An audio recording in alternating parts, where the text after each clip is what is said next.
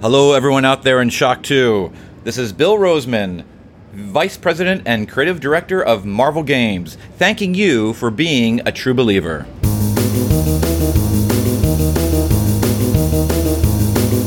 The Shock 2 Podcast, your program for video games, comic books, movies, and much more.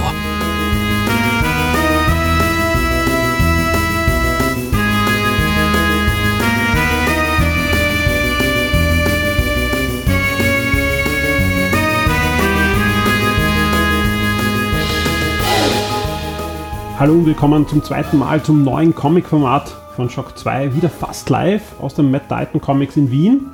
Und ich freue mich, dass auch der Alexis, der Besitzer des Mad Titans, da ist und mit mir podcastet. Hallo Alexis. Servus, hallo Michael. Ist ja eine Zeit lang äh, vergangen seit der letzten Ausgabe. Genau. Dein Geschäft gibt's noch. Super. Das ist das Positive. Äh, und äh, ja, es gibt noch jede Menge neue Ware. Da werden wir nachher eh auch noch dazukommen. Also wie gesagt, ähm, da sch- scheint gut zu gehen. es läuft, es läuft. Es ist, ja, es sind jetzt siebeneinhalb Monate. Ähm, immer noch zu früh, jetzt da irgendwie irgendwelche Bilanzen zu ziehen. Ja. Aber äh, ich denke, es, es wird, es wird. Und ich bin, ich bin immer noch optimistisch. Also ich, es ist nicht so, dass ich jetzt nach einem halben Jahr schon sehe, oh Gott, das geht überhaupt nicht. Also so schaut's nicht aus. Und ja, also es geht weiter. Sehr schön. Was erwartet euch in der Sendung? Wir werden natürlich über Comics reden. Wir werden euch ganz persönliche Comic-Tipps geben, ähm, ganz unterschiedliche. Ich habe äh, kurz in, in die Liste geschaut, da, da gibt es ganz, ganz verschiedene. Es gibt US-Comics, es gibt deutschsprachige Comics. Wir werden über diverse Comic-News reden, wobei ähm, da Comic ähm, ein, ein weit gefächerter Begriff ist. Also es sind auch Fernsehserien dabei und, und auch viele andere Sachen. Wir werden über Videospiele reden, denn ich habe auf der E3 Marvel Ultimate Alliance 3 angespielt. Da werde ich ein bisschen drüber plaudern. Wir werden auch Interview-Schnipseln hineinschneiden in den Podcast aus dem Interview mit Bill Roseman, dem Vice-Präsident von Marvel Games. Ähm, das Interview, das komplette Interview findet ihr jetzt schon auf der Shock 2 Webseite.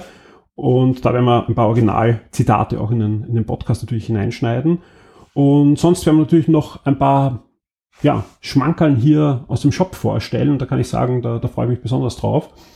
Und dann gibt's auch noch ganz am Schluss das Review, das Kino-Review zu Spider-Man Far From Home.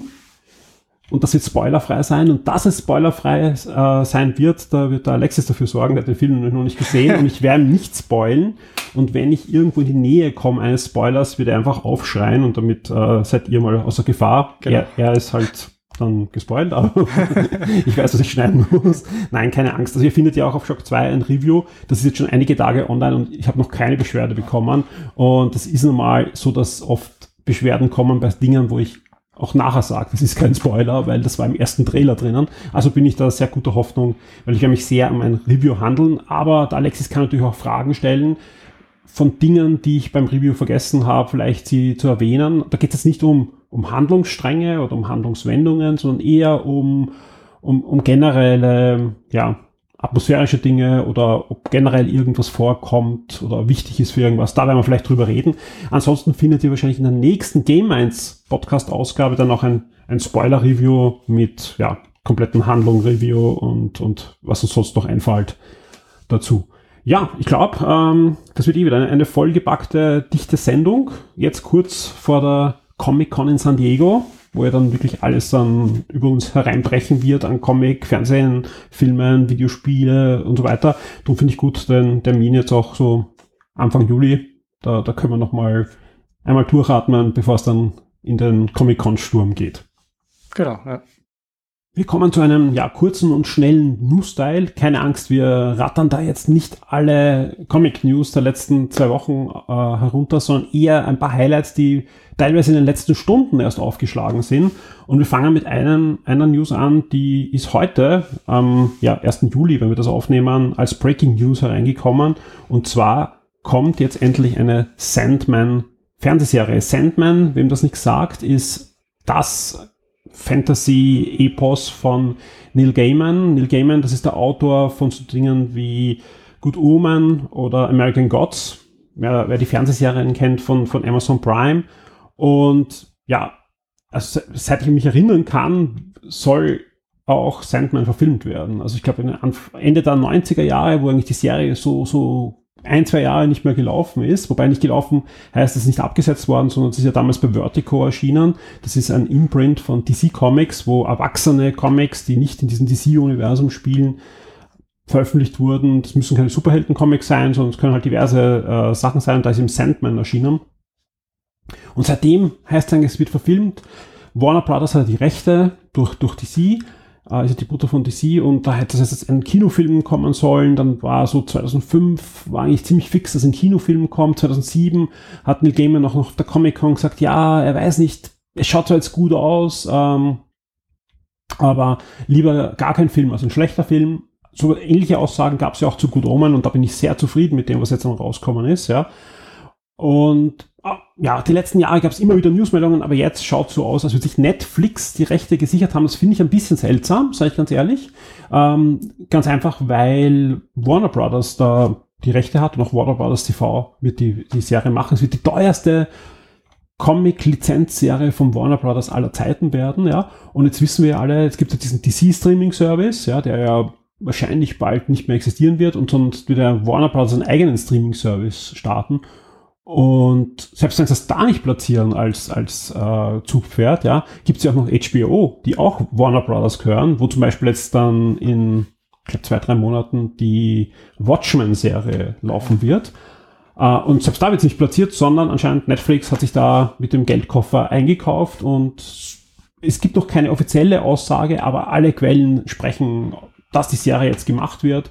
Um was geht es eigentlich bei Sandman? Ja, wer Neil Gaiman kennt, kann sich schon vorstellen, es geht natürlich wieder so um gottesgleiche Gestalten. Im Zentrum der Serie steht Dream, a.k.a. Morpheus, ein mächtiges, antikes Wesen, das für die ganzen Träume und Fantasien der Menschen steht. Ja. Aber er hat auch Geschwister, wie zum Beispiel Delirium, Destruction, äh, Destiny oder auch Death.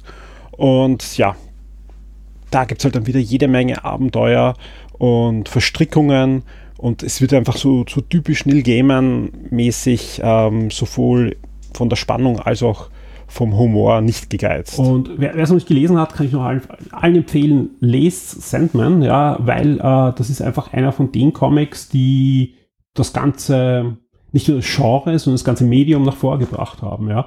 Also ich glaube einfach, dass vieles, was wir heute im im Superhelden-Genre haben, aber auch im, bei Grafik-Novels und im Fantasy-Bereich und so weiter, ist von Sandman extrem ja, nach vorgeschoben worden und, und weiterentwickelt worden. Und alle die Erzählweise, also es ist einfach, obwohl es in Heftform kam, liest sich eigentlich hauptsächlich wie ein Roman. Also jetzt nicht vom, es ist ein Comic mit Sprechblasen und allem drum und dran und auch gezeichnet wie ein Comic und so weiter, aber von der Dichte und von der Erzählweise und so weiter ist es wirklich ein, ein, ein obwohl es nur 75 Hefte sind, ja, fühlt sich an als eine, eine halbe Bibliothek an Inhalt. Ja.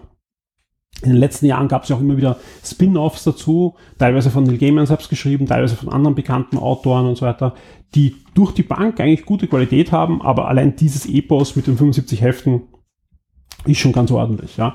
Gibt's auf Englisch, gibt's auf Deutsch. Ja. Wer übrigens Originalhefte noch erwerben möchte, kann ich wieder an, an dich verweisen, weil äh, du hast. Ja, ich habe ich hab ein paar im Lager. Die sind jetzt noch nicht fertig, also nicht jetzt das Geschäft stürmen, ich will die jetzt, weil die, die sind irgendwie in einer Box. Die werde ich irgendwann genau. zur richtigen Zeit dann mal herauskramen. Aber, ein paar okay. Einzelhefte sind wirklich schon da draußen irgendwo, das gibt's schon ein paar, aber ich habe sogar wirklich, ich glaube fast, ich glaube die ganze komplette Serie, bis auf zwei Nummern jetzt fehlen oder so. Ähm, ja, aber schaut euch einfach meine Facebook-Seite an, halt behaltet im Auge, dann dann wird es nicht verpassen, wenn die wirklich dann zum Verkauf da Werden wir natürlich verlinken und, und dementsprechend äh, freuen sich draußen jetzt sicher welche, die, die auf, auf Original Sandman-Hefte scharf sind. Nein, äh, also ich bin, ich bin mir eigentlich sicher, dass, dass äh, Sandman eine gute Sache wird, weil Neil Gaiman ist auch wieder involviert und wir haben jetzt gesehen äh, bei American Gods, aber vor allem auch bei Good Omen, wo er ja auch Showrunner war, dass er nicht nur Comics schreiben kann und Romane, sondern eben auch vom Fernsehgeschäft anscheinend was zu verstehen scheint. Und ich freue mich sehr, dass da äh, Sandman jetzt endlich den Weg auf, auf eine Action, auf eine Live-Action-Adaption findet. Vor allem, viele sagen, ah, Kino und so weiter, aber wenn man sich anschaut, wir haben 2019 und 2019 ist einfach das perfekte Format, die Fernsehserie und nicht äh, ein Kinofilm, wo alle zwei Jahre da ein, ein neuer Film kommt. Und Vor allem für so eine, eine Erzählstruktur. ja, es passt einfach die Fern geht. Ja. Es passt die Fernsehserie viel besser. Ja. Also es ist eh so in Zyklen abgeschlossen, ja, also man kann da wirklich staffelweise auch denken und fantastisch. Also wie ich, einer, einer der großen äh, Comic eben, die da verfilmt wird. Wie schaut's bei dir aus? Was hast du für eine Comic News? Dark Crystal, das ist so irgendwie, ist vielleicht nicht jetzt unbedingt das große Comic-Thema, obwohl es auch Comics dazu gibt. Ähm, aber das ist halt etwas, das ist schon aus meiner Kindheit noch, ich, ich habe diesen Film damals im, wirklich im Kino gesehen als Kind. Wem Dark Crystal nichts sagt. Ja. Ja. ist, wir haben ja auch jüngere Hörer, ja. Ähm, und was ist das, ja? Das ist äh, ein Film von Jim Henson, von der Jim Henson Company, damals produziert. Also kennt, Erfinder der Muppets. Und der Sesamstraße, Fraggles und so weiter. Und ja, das ist ein Film, der rein nur mit Puppen auskommt und Kulissen, die, also gab es noch damals, ich glaube 1982 war der Film. Äh, Aber auch Realschauspieler. Nein, also wirklich keine. Die haben nur die, die, die, die Puppenspieler Okay. waren dabei. Die einzigen Szenen, glaube ich, wo wirklich ein Mensch verwendet wurde, waren so, äh, wenn irgendwer in der Ferne durchs Bild gelaufen ist, der, der, dieser Gelfling, der, der, die Hauptfigur. Zwei, dreimal sieht man das dann. Dann ist es irgendein ein Kind oder was, ja, Ja. mit einer Maske von hinten. Das war's dann aber auch schon. Also es sind wirklich nur Puppenspieler und alle Kulissen gebaut. Wirklich, da ist, da ist nichts getrickst in dem Sinn mit, wie wir heute halt mit Computereffekten. Das ist das Schöne daran, das was mich auch eigentlich heute noch fasziniert, warum ich den Film auch immer noch so gerne anschaue. Ich weiß nicht, wie oft ich den gesehen habe schon. Es war ja generell so, dass Jim Henson das immer vorangetrieben hat. Also Ja. das Puppenspiel und also nicht nur für die Kinder im, äh, in der Sesamstraße, sondern was wenige wissen, die Muppet Show war ja nicht für Kinder konzipiert, sondern war ja eine äh, Abendunterhaltung für Erwachsene, wo halt die Kinder zugeschaut haben und, und Genau. viele das Kinderprogramm, vor allem in Europa, ähm, äh, mitbekommen haben. Aber eigentlich hätte es eigentlich so eine Abendgala-Show mit Puppen sein sollen für, für ja, Erwachsene. Vor allem die Witze sind Genau, es- verstehen manche Kinder Genau, nicht, war ja, war ja so typische Gags, äh, wie man halt in solchen Shows sieht, ja. Ähm, und er hat dann versucht auch Kinofilme zu machen, eben äh, Dark Crystal, also Dunkle Kristall, aber auch genau das Labyrinth, ja, Labyrinth, mit ja. äh, David Bowie und so. Also da, da gab es immer wieder, oder auch in, in anderen Kinofilmen hat er ja mitgearbeitet, hat er auch äh, Jim Henson Company, mit, bei, bei Star Wars haben sie ja Puppen zur Verfügung gestellt und so. Ähm, das, das ist schon eine, eine coole Sache, was er da vorangetrieben hat. das Und ich, in, halt- in England, ich würde es gleichsetzen, in England mit, mit Gary Anderson, der Thunderbirds und so gemacht hat, der Ach die so, Marionetten, Ja, ja, ja, genau. die Marionettenkunst ja versucht hat, auch vom Kinderbeinen zu Erwachsenen zu bringen und hat dann mit Mombasa Alpha 1 und UFO und, und so weiter ja versucht, diese Marionetten mit Realschauspielern zu ersetzen, aber die Strickeffekte, und das hat ja funktioniert, ja, fantastisch, ja. Und in Amerika Jim Henson, der auch mit Puppen versucht hat, da Geschichten zu erzählen, vor allem Geschichten zu erzählen, die zu damaligen Zeiten mit, mit, mit dem Budget, mit als Real-Action weder machbar, ähm, noch, noch halt zeigbar gewesen wären. Ja. Ja, und ja, also jetzt, jetzt wirklich so, ich hätte nie gedacht, dass noch mal irgendwas kommt. Also es gab ja viele, viele Jahre war ein, ein Sequel in, im Gespräch, in Arbeit sogar schon. Ja. Es gab schon Concept Art und alles mögliche. The Power of the Dark Crystal heißt das. Das dann, wie das dann eingestampft wurde, das Projekt äh, als Comic-Reihe, als zwölfteilige, also in so einem Single-Issue-Format herausgekommen ist. Äh, davor gab es dann noch äh, so eine dreiteilige Hardcover-Geschichte, die hat geheißen Creation Myths. Ähm, das war so die Vorgeschichte, also wirklich viele, viele Jahre, viele tausende Jahre, wenn ich mich erinnern kann, bin ich nicht sicher, vor dem Kinofilm. Ähm, mittlerweile läuft noch Beneath the Dark Crystal, die ist noch nicht abgeschlossen, ist auch so eine, so eine zwölfteilige Maxi-Serie, glaube ich. Das war's dann aber jetzt von Comics, ja. Und ansonsten, ja, dass dann die, wie die News kam, dass diese Serie kommt auf Netflix, das, da hat ja keiner gewusst. Also da gab's ja nichts durchgedrungen, zu mir zumindest nicht. Und ich hätte das sicher irgendwo mal mitbekommen oder irgendwer. Und plötzlich kam da eine Meldung raus, irgendwann. Ja. Netflix macht eine Prequel-Serie. Und das Er hat, ja. schon, hat schon ziemliche Wellen geschlagen. Inzwischen gibt's ja auch Trailer, die das sind wir, glaube ich, uns einig, fantastisch aussehen. Ja, also, das auf jeden Fall. Ein bisschen natürlich Computereffekte heutzutage ja. ist, ja, muss sein, aber trotzdem irrsinnig viel. Noch, also alles mit Puppen gemacht, viele Kulissen gebaut und äh, herrlich. Und jetzt haben sie auch gerade den, den Voicecast wieder noch äh, veröffentlicht. Jetzt die restlichen, das, das List, die Liste ist ein Wahnsinn, wenn man sich das mal, ich habe das ja aufgeschrieben, das merkt man sich alles nicht. Ja. Mark Hamill, Lina Headey, Benedict Wong, Sigourney Weaver, Eddie Izzard, Simon Pegg, Alicia Vikander, Natalie Dormer, Mark Strong, Jason Isaacs. Das geht ja noch weiter. Ja, es ist ja unglaublich, wer da alle mitmacht. Eine schöne Sache. Und ja, das wird natürlich. Das Nein, schön, dass Netflix sich solche Sachen holt. Ich meine, das, wir sind einfach wirklich im goldenen Zeitalter der, der Fernsehserien gerade. Ja wo sich halt äh, so viele, das ist der Vorteil, dass jetzt so viele Streaming-Dienste da auf den Markt drängen, ja, weil einfach alles, was nicht mehr drei auf dem Baum ist, ja, muss da jetzt endlich umgesetzt werden. Das sind einfach viele Projekte, ja, und das zieht sich ja durch die Bank und wir kommen dann gleich bei der nächsten News, das können wir das gleich wiederholen, ja. Ähm, Sandman, ja, seit fast drei Jahrzehnten arbeiten die an Umsetzung, ja. Äh, der, äh, dunkle Kristall, ich weiß nicht, ebenfalls, ja, seit Jahrzehnten gibt es Gerüchte und Umsetzungen und Comics und, und es scheitert und wieder und äh, das ist einfach schön, dass ja jetzt das Geld da ist vor allem dass das schöne Sachen umgesetzt werden können. Und man kann nur hoffen, dass das lange andauert, ja. ja. Und, und dann nicht zu schnell ein Monopol entsteht, der, ja. der sich dann zurücklehnen kann, ja. Nein, ich freue mich sehr und wir können da auch natürlich, äh, bevor wir zur nächsten News kommen, den Bogen zu den Videospielen äh, schlagen, denn passend zum Spiel kommt auch, äh, zum, zum, zur Serie, Entschuldigung, kommt auch ein Videospiel und zwar von niemand geringer als von Nintendo. Nintendo hat auf der E3, auf dieser Nintendo Direct äh, Show ein Spiel gezeigt und das sah auch wirklich gut aus, weil sie gehen nicht her und nehmen jetzt einfach die Story, machen ein Lizenzspiel und, und, und, und, und ramschen das runter, sondern äh, ja, das, das sieht ein bisschen nach Final Fantasy Tactics und Oracle Tactics und so weiter aus. Isometrisch, ein taktisches Rollenspiel, das, ähm, zumindest wurde das äh, äh schon bekannt gegeben, eine zusätzliche Geschichte erzählen soll. Ja, auch geschrieben von den Original-Drehbuchautoren von der Serie die, also eine Art Spin-off zu der neuen Dark Crystal Netflix-Serie. Freue mich auch drauf und soll auch schon im Sommer erscheinen. Mhm. Also gleichzeitig mit die dem. Serie am 30. August auf Genau, also in, in, um den Dreh kommt auch das Videospiel und äh, ich, ich, weiß nicht, ob es im Handel rauskommt oder es nur ein Download-Spiel ist, das, das, weiß ich jetzt nicht, ja. Aber ja, freue mich drauf. Und Figuren gibt es dann auch endlich dazu wieder. Sehr schön. Also ich, du hast zu wenig Jim Henson-Figuren da. ich sehe das schon. Schau, schaut mal in meine Auslage. Ja. Jetzt momentan mhm. steht die, die Muppet Band. Ja. ja. Sehenswert und ja. Ich habe damals diese, diese Dark Crystal-Figuren auch von diesem, äh, von diese Reaction-Figuren leider verpasst, weil ich da irgendwie Sie haben mir zwar gefallen, aber ich habe da gerade irgendwie gar keine Figuren angerührt. Also mhm. Finger weg, ich will nicht wieder. Das bereust da. jetzt, oder? Und jetzt bereue ich es irgendwie. Ich meine, man könnte sie natürlich jetzt nachkaufen, aber kosten da schon einiges mehr. Und ja. ich, ja. Ich kenne das. Vielleicht schlage ich irgendwann mal doch zu. Ich weiß ich meine, es gibt genauso Sachen, die kaufen man bereut es danach. ja. aber das soll vorkommen, ja.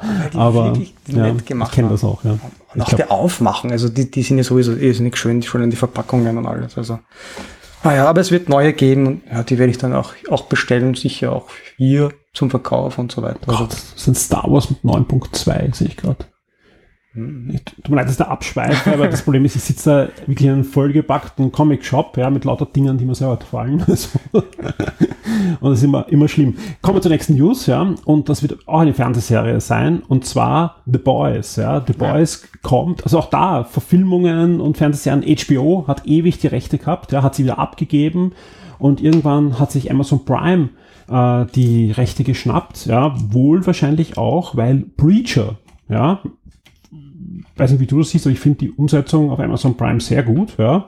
Also klar kann man, kann man immer. Ich habe erst die erste Staffel. Okay. Ich bin noch nicht fast, weiter und nein, es wird ja besser, habe ich gehört. Es, ja, es wird, ja, und ich, ich fand auch die erste jetzt nicht, nicht so schlecht umgesetzt dafür, dass auch vom Budget her und so weiter. Auf alle Fälle, ähm, ist ja von Garth Ennis und Garth Ennis hat auch ähm, The Boys geschrieben. Was geht's in The Boys? Ja, The Boys spannenderweise war ja früher, ich weiß gar nicht, ob es am Anfang sogar noch drinnen war, da bin ich mir nicht ganz sicher, es ist ganz dünnes Eis, ja, aber hat eigentlich im DC-Universum spielen sollen. Und ähm, geht es um eine Polizistentruppe unter Anführungszeichen, ja, die Superhelden kontrollieren soll, wenn, wenn was passiert oder wenn die halt nicht sich an die Gesetze halten und so weiter. Im, Großen und Ganzen, ja.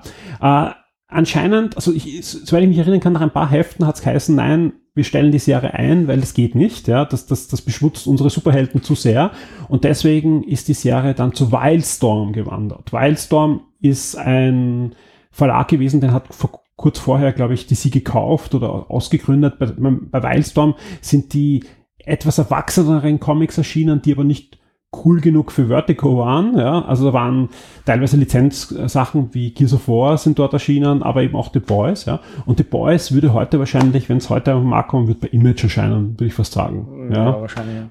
Also das, das, es, es riecht so ein bisschen nach Image, ja. Und ist einfach alles nur nicht jugendfrei. Ganz, ganz wichtig. also da wird, also alles, was, was nicht jugendfrei ist, kommt in diesen Comics vor, ja äh, weil sowohl die Superhelden sind eben nicht die sauber Superhelden, also verkaufen sich nach außen als, als Superhelden. Und man sieht auch, ja, also die, die Dreh, wenn ihr euch die Trailer anschaut zur Fernsehserie, äh, man sieht ja, das ist der Superman, das ist Wonder Woman, ja, also das ist Flash, ja, ganz, ganz schlimme Flash-Szene, die eins zu eins auch im Comic so ist und die man auch im Trailer sieht, ja, wo, wo man ein Paar sieht, was sich gerade verabschiedet oder küssen will oder was auch immer. Ja, ja. und plötzlich rast halt dieser Flash-artige Charakter vorbei und, und ja, sie löst sich halt bis auf ihre Hände, die ihr Freund noch immer in den Armen hält, auf in einen Sprühnebel aus, aus Blut und, und äh, ja, und, und, und, und, menschlichen Überresten halt, ja. Weil er halt mit Lichtgeschwindigkeit durch sie durchgerast ist, sich umdreht und entschuldigt, ja, und sagt, es tut mir leid, er rast jetzt gerade zum da dort, ja, ist halt Kollateralschaden, ja. Und so, so, so, es gibt halt solche Dinge, aber noch dazu sind die Superhelden halt teilweise nicht so gut, wie sie sich nach außen verkaufen, ja. Und dann gibt's halt eine, eine Polizistengruppe und jetzt könnte man sagen, oh, super, jetzt kommen die guten Polizisten. Die sind halt auch alles außer gut, ja, diese Polizisten, ja. Und halt, ja, es ist richtig cool. Also ich, ich, hab, ich, ich kannte das nur vom Sehen, ja. Und eines Tages, da, ähm, Console Plus, unser Magazin, also die deutsche deutsche Ableger von Konsolatese bei Panini erschienen. Ja? Mhm. Und wir waren eines Tages äh, wieder bei, in Stuttgart bei Panini eingeladen, um zu weiter besprechen, wie die nächsten Ausgaben wären. Alexander Amon und ich sind, sind hingefahren. Und dann kam äh, der Geschäftsführer von der Comic-Sektion nachher zu uns und hey, ihr seid ja auch alle Comic-Fans. Ich habe zwei, drei Sachen für euch, ja. Und hat uns Batman in die Hand drückt und noch ein paar andere Sachen. Ein Star Trek Comic habe ich, glaube ich, gekriegt, ja. Und das ist mein Lieblingscomic, ja, und hat uns äh, beiden ein The Boys 1 in die Hand gedrückt, ja, was wir dann im Flug gelesen haben und, und viel gelacht haben. so, also es war, war, war eine schlimme Erfahrung, ja. Also wie gesagt, das, das muss man sich anschauen. Ich, es kann sogar sein, dass man die ersten Hefte sogar auf Amazon lesen kann, kostenlos, wenn man Prime-Mitglied ist. Da gibt's ja so immer ein paar Hefte. Ähm, das, das werde ich verlinken, wenn das so ist, das muss man noch recherchieren. Aber ähm, man bekommt auch die erste Ausgabe recht günstig, sowohl auf Englisch als auch auf Deutsch. Und sicher gibt es bei dir auch ein paar The Voice-Hefte, oder? Paperbacks habe ich schon vorbestellt, die wird es dann auch geben, ja. Sehr gut. Ja.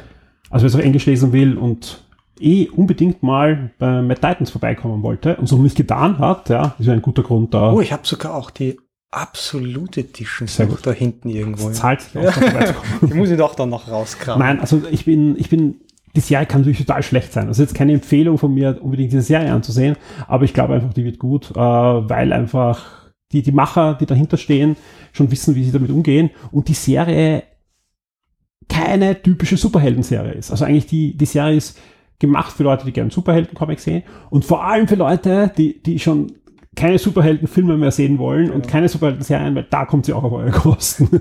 Und vermutlich ist es sogar gar nicht so unrealistisch, ja, wie es wirklich ablaufen könnte, weil ich meine, Machtmissbrauch ja. wenn, mit diesen Kräften ist ja mal schnell getan und äh, ich, ich, ich glaube, wir, ja. hätten, wir, hätten, wir hätten Batman auch in Ibiza gesehen. Also Bruce Wayne. genau. Kommen wir zum, zum nächsten Punkt. Äh, und zwar, wir werden euch ein paar Comics vorstellen. Oder habe ich eine News vergessen? Nein. Alle, oder?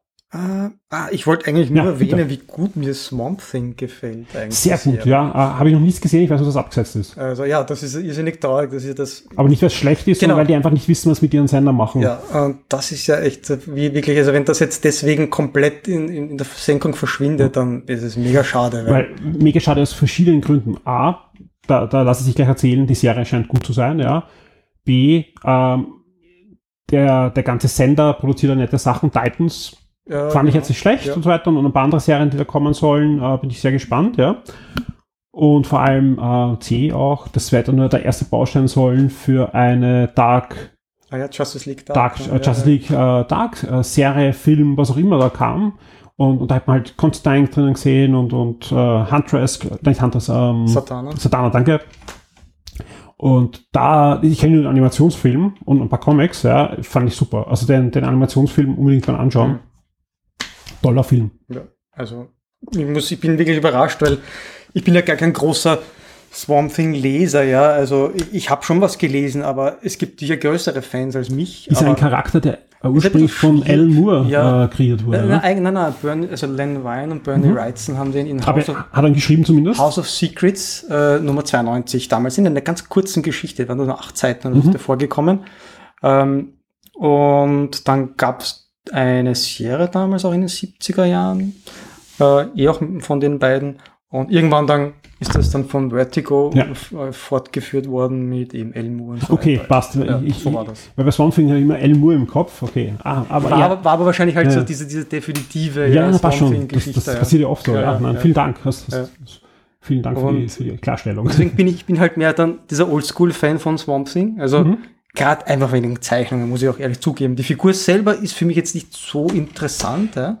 Aber Für viele, die es nicht kennen, erzähl, erzähl, ein, zwei Sätze, was überhaupt Swamp Thing ist. Ich glaube, das ist nicht schlecht. Ein, ein Wissenschaftler, der quasi, äh, ja, äh, durch einen Unfall im Sumpf, äh, die Umstände, wie auch immer, ist jetzt nicht so wichtig, zu einem Sumpfwesen mutiert. Ja? Hulk im Sumpf. So ungefähr. In den Heften, was mich jetzt erinnern kann, auch nicht sprechen kann. Vielleicht später mal irgendwann, das weiß ich jetzt nicht. Ich habe eben nicht alle gelesen, aber, äh, aber man sieht noch, immer nur die Gedanken halt. Aber ja? ist noch schlau? Ja, ja, das schon. Mhm. Und ja, das ist dann eigentlich. Und äh, alles weitere ist eigentlich irrsinnig überdreht, finde ich, teilweise extrem, muss man sagen. Ja, Elmur-typisch, äh, ja, das muss man mögen, ja, sage ich mal. Das, das wird wahrscheinlich auch nicht jedem gefallen. Ja, und, und, aber da will ich gar nicht ausholen. Äh, jedenfalls die, die TV-Serie selber, ich habe da ja nicht viel erwartet, was kann man damit machen? Ja, was, was, was, was wird das? Ja, kann man das überhaupt gut umsetzen? Äh, aber ich finde die Atmosphäre, die die da geschaffen haben in der Serie, ist irrsinnig gut. Der Sumpf und das Ganze, das, ich habe ein Making-of gesehen, ist in einem, wirklich haben sie teilweise nachgebaut in einem Studio. Das schaut irrsinnig realistisch aus. Ähm, und deswegen, das Ganze wirkt irgendwie so abgeschlossen von der restlichen Zivilisation weil man sieht ja eigentlich kaum irgendwo äh, eine richtige Stadt, nichts. Man sieht entweder nur irgendwo indoor, in einem Krankenhaus oder in einer Bar.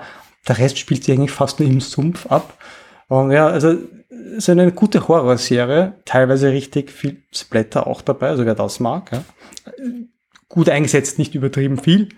Äh, gute Creature-Effekte, muss ich auch sagen. Ja. Also da, da, passt eigentlich alles momentan, finde ich. Wenn das so weitergeht bis zur zehnten Episode und es dann wirklich endet, dann wäre es echt schade. Ja. Ja, also man weiß ja noch nicht genau, was mit den Serien allen passiert, mhm. äh, weil, weil einfach, aber anscheinend ähm, plant halt Warner diesen DC Universe Streaming Service nicht weiterzuführen, sondern die Serien dann irgendwie zu verfrachten, teilweise in den Warner Streaming Service oder wo auch immer hin. Und da, da muss man einfach abwarten. Ja. Aber es ist im Großen und Ganzen halt vor allem schade mal. Ja. Also jedenfalls mein, mein Tipp so quasi, wer noch nicht sich gewagt hat dran, ja, muss ich mal anschauen. Ja, läuft das irgendwo auf, auf, auf Deutsch schon noch nicht? Oder? Nein, nein, nein. Weil im Titans ist ja ziemlich schnell dann äh, zu, zu Netflix, glaube ich, gekommen, was dann auch äh, äh, gezeigt wird. Wahrscheinlich, vielleicht wenn es abgeschlossen ist, holt sich dann einer der Streaming-Service, entweder Amazon oder Netflix oder Sky oder wer auch immer. Mal sehen. Gut, kommen wir zu unseren Comic-Tipps.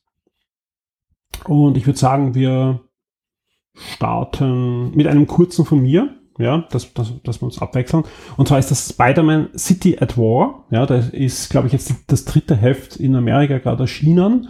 Ähm, ist ähm, eine, eine Comicserie, ich habe Heft 1 und 2 gelesen, das ist die Comicserie zu Marvel Spider-Man, also zum PlayStation 4 Spiel. Ja.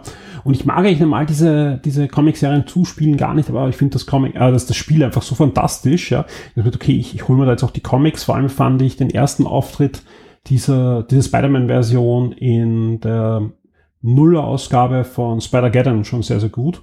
Und dann haben wir gedacht, okay, dem gebe ich eine Chance und es liest sich auch wirklich gut, ja, weil sie machen folgendes, sie erzählen natürlich die Handlung, der, der Hauptgeschichte halt nach von, von Marvel Spider-Man, aber versuchen zumindest immer wieder aus anderen Blickwinkeln Geschehnisse ähm, zu zeigen, die man im Spiel so nicht gesehen hat. Ja, ist das, das Ganze ist nett, man muss es nicht lesen, sage ich ganz ehrlich, weil es einfach mal, es ist die gleiche Handlung. Ich bin jetzt eher gespannt auf ähm, die, die Nachfolgeserie, die im August startet, weil die wird die Handlung dann fortsetzen, ein bisschen Prequel machen und also soll auch erweitern. Und wie das Ganze äh, überhaupt zustande gekommen ist, ja, damit, da habe ich über, mit äh, Bill Roseman eben auf der E3 das Interview auch, auch geführt.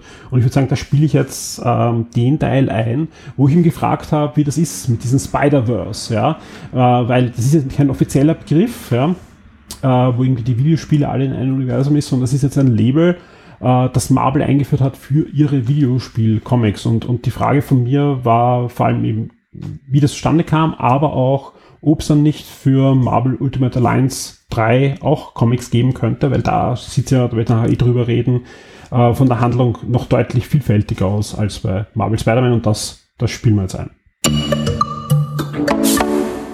We, we could. Um, you know, I really, uh, we're, we're right now, we're hard at work on, we're, we're finishing up um, the first uh, Gamerverse miniseries. That's uh, Marvel Spider-Man: City at War, and that's uh, doing a uh, you know a comic book version of the story from the game.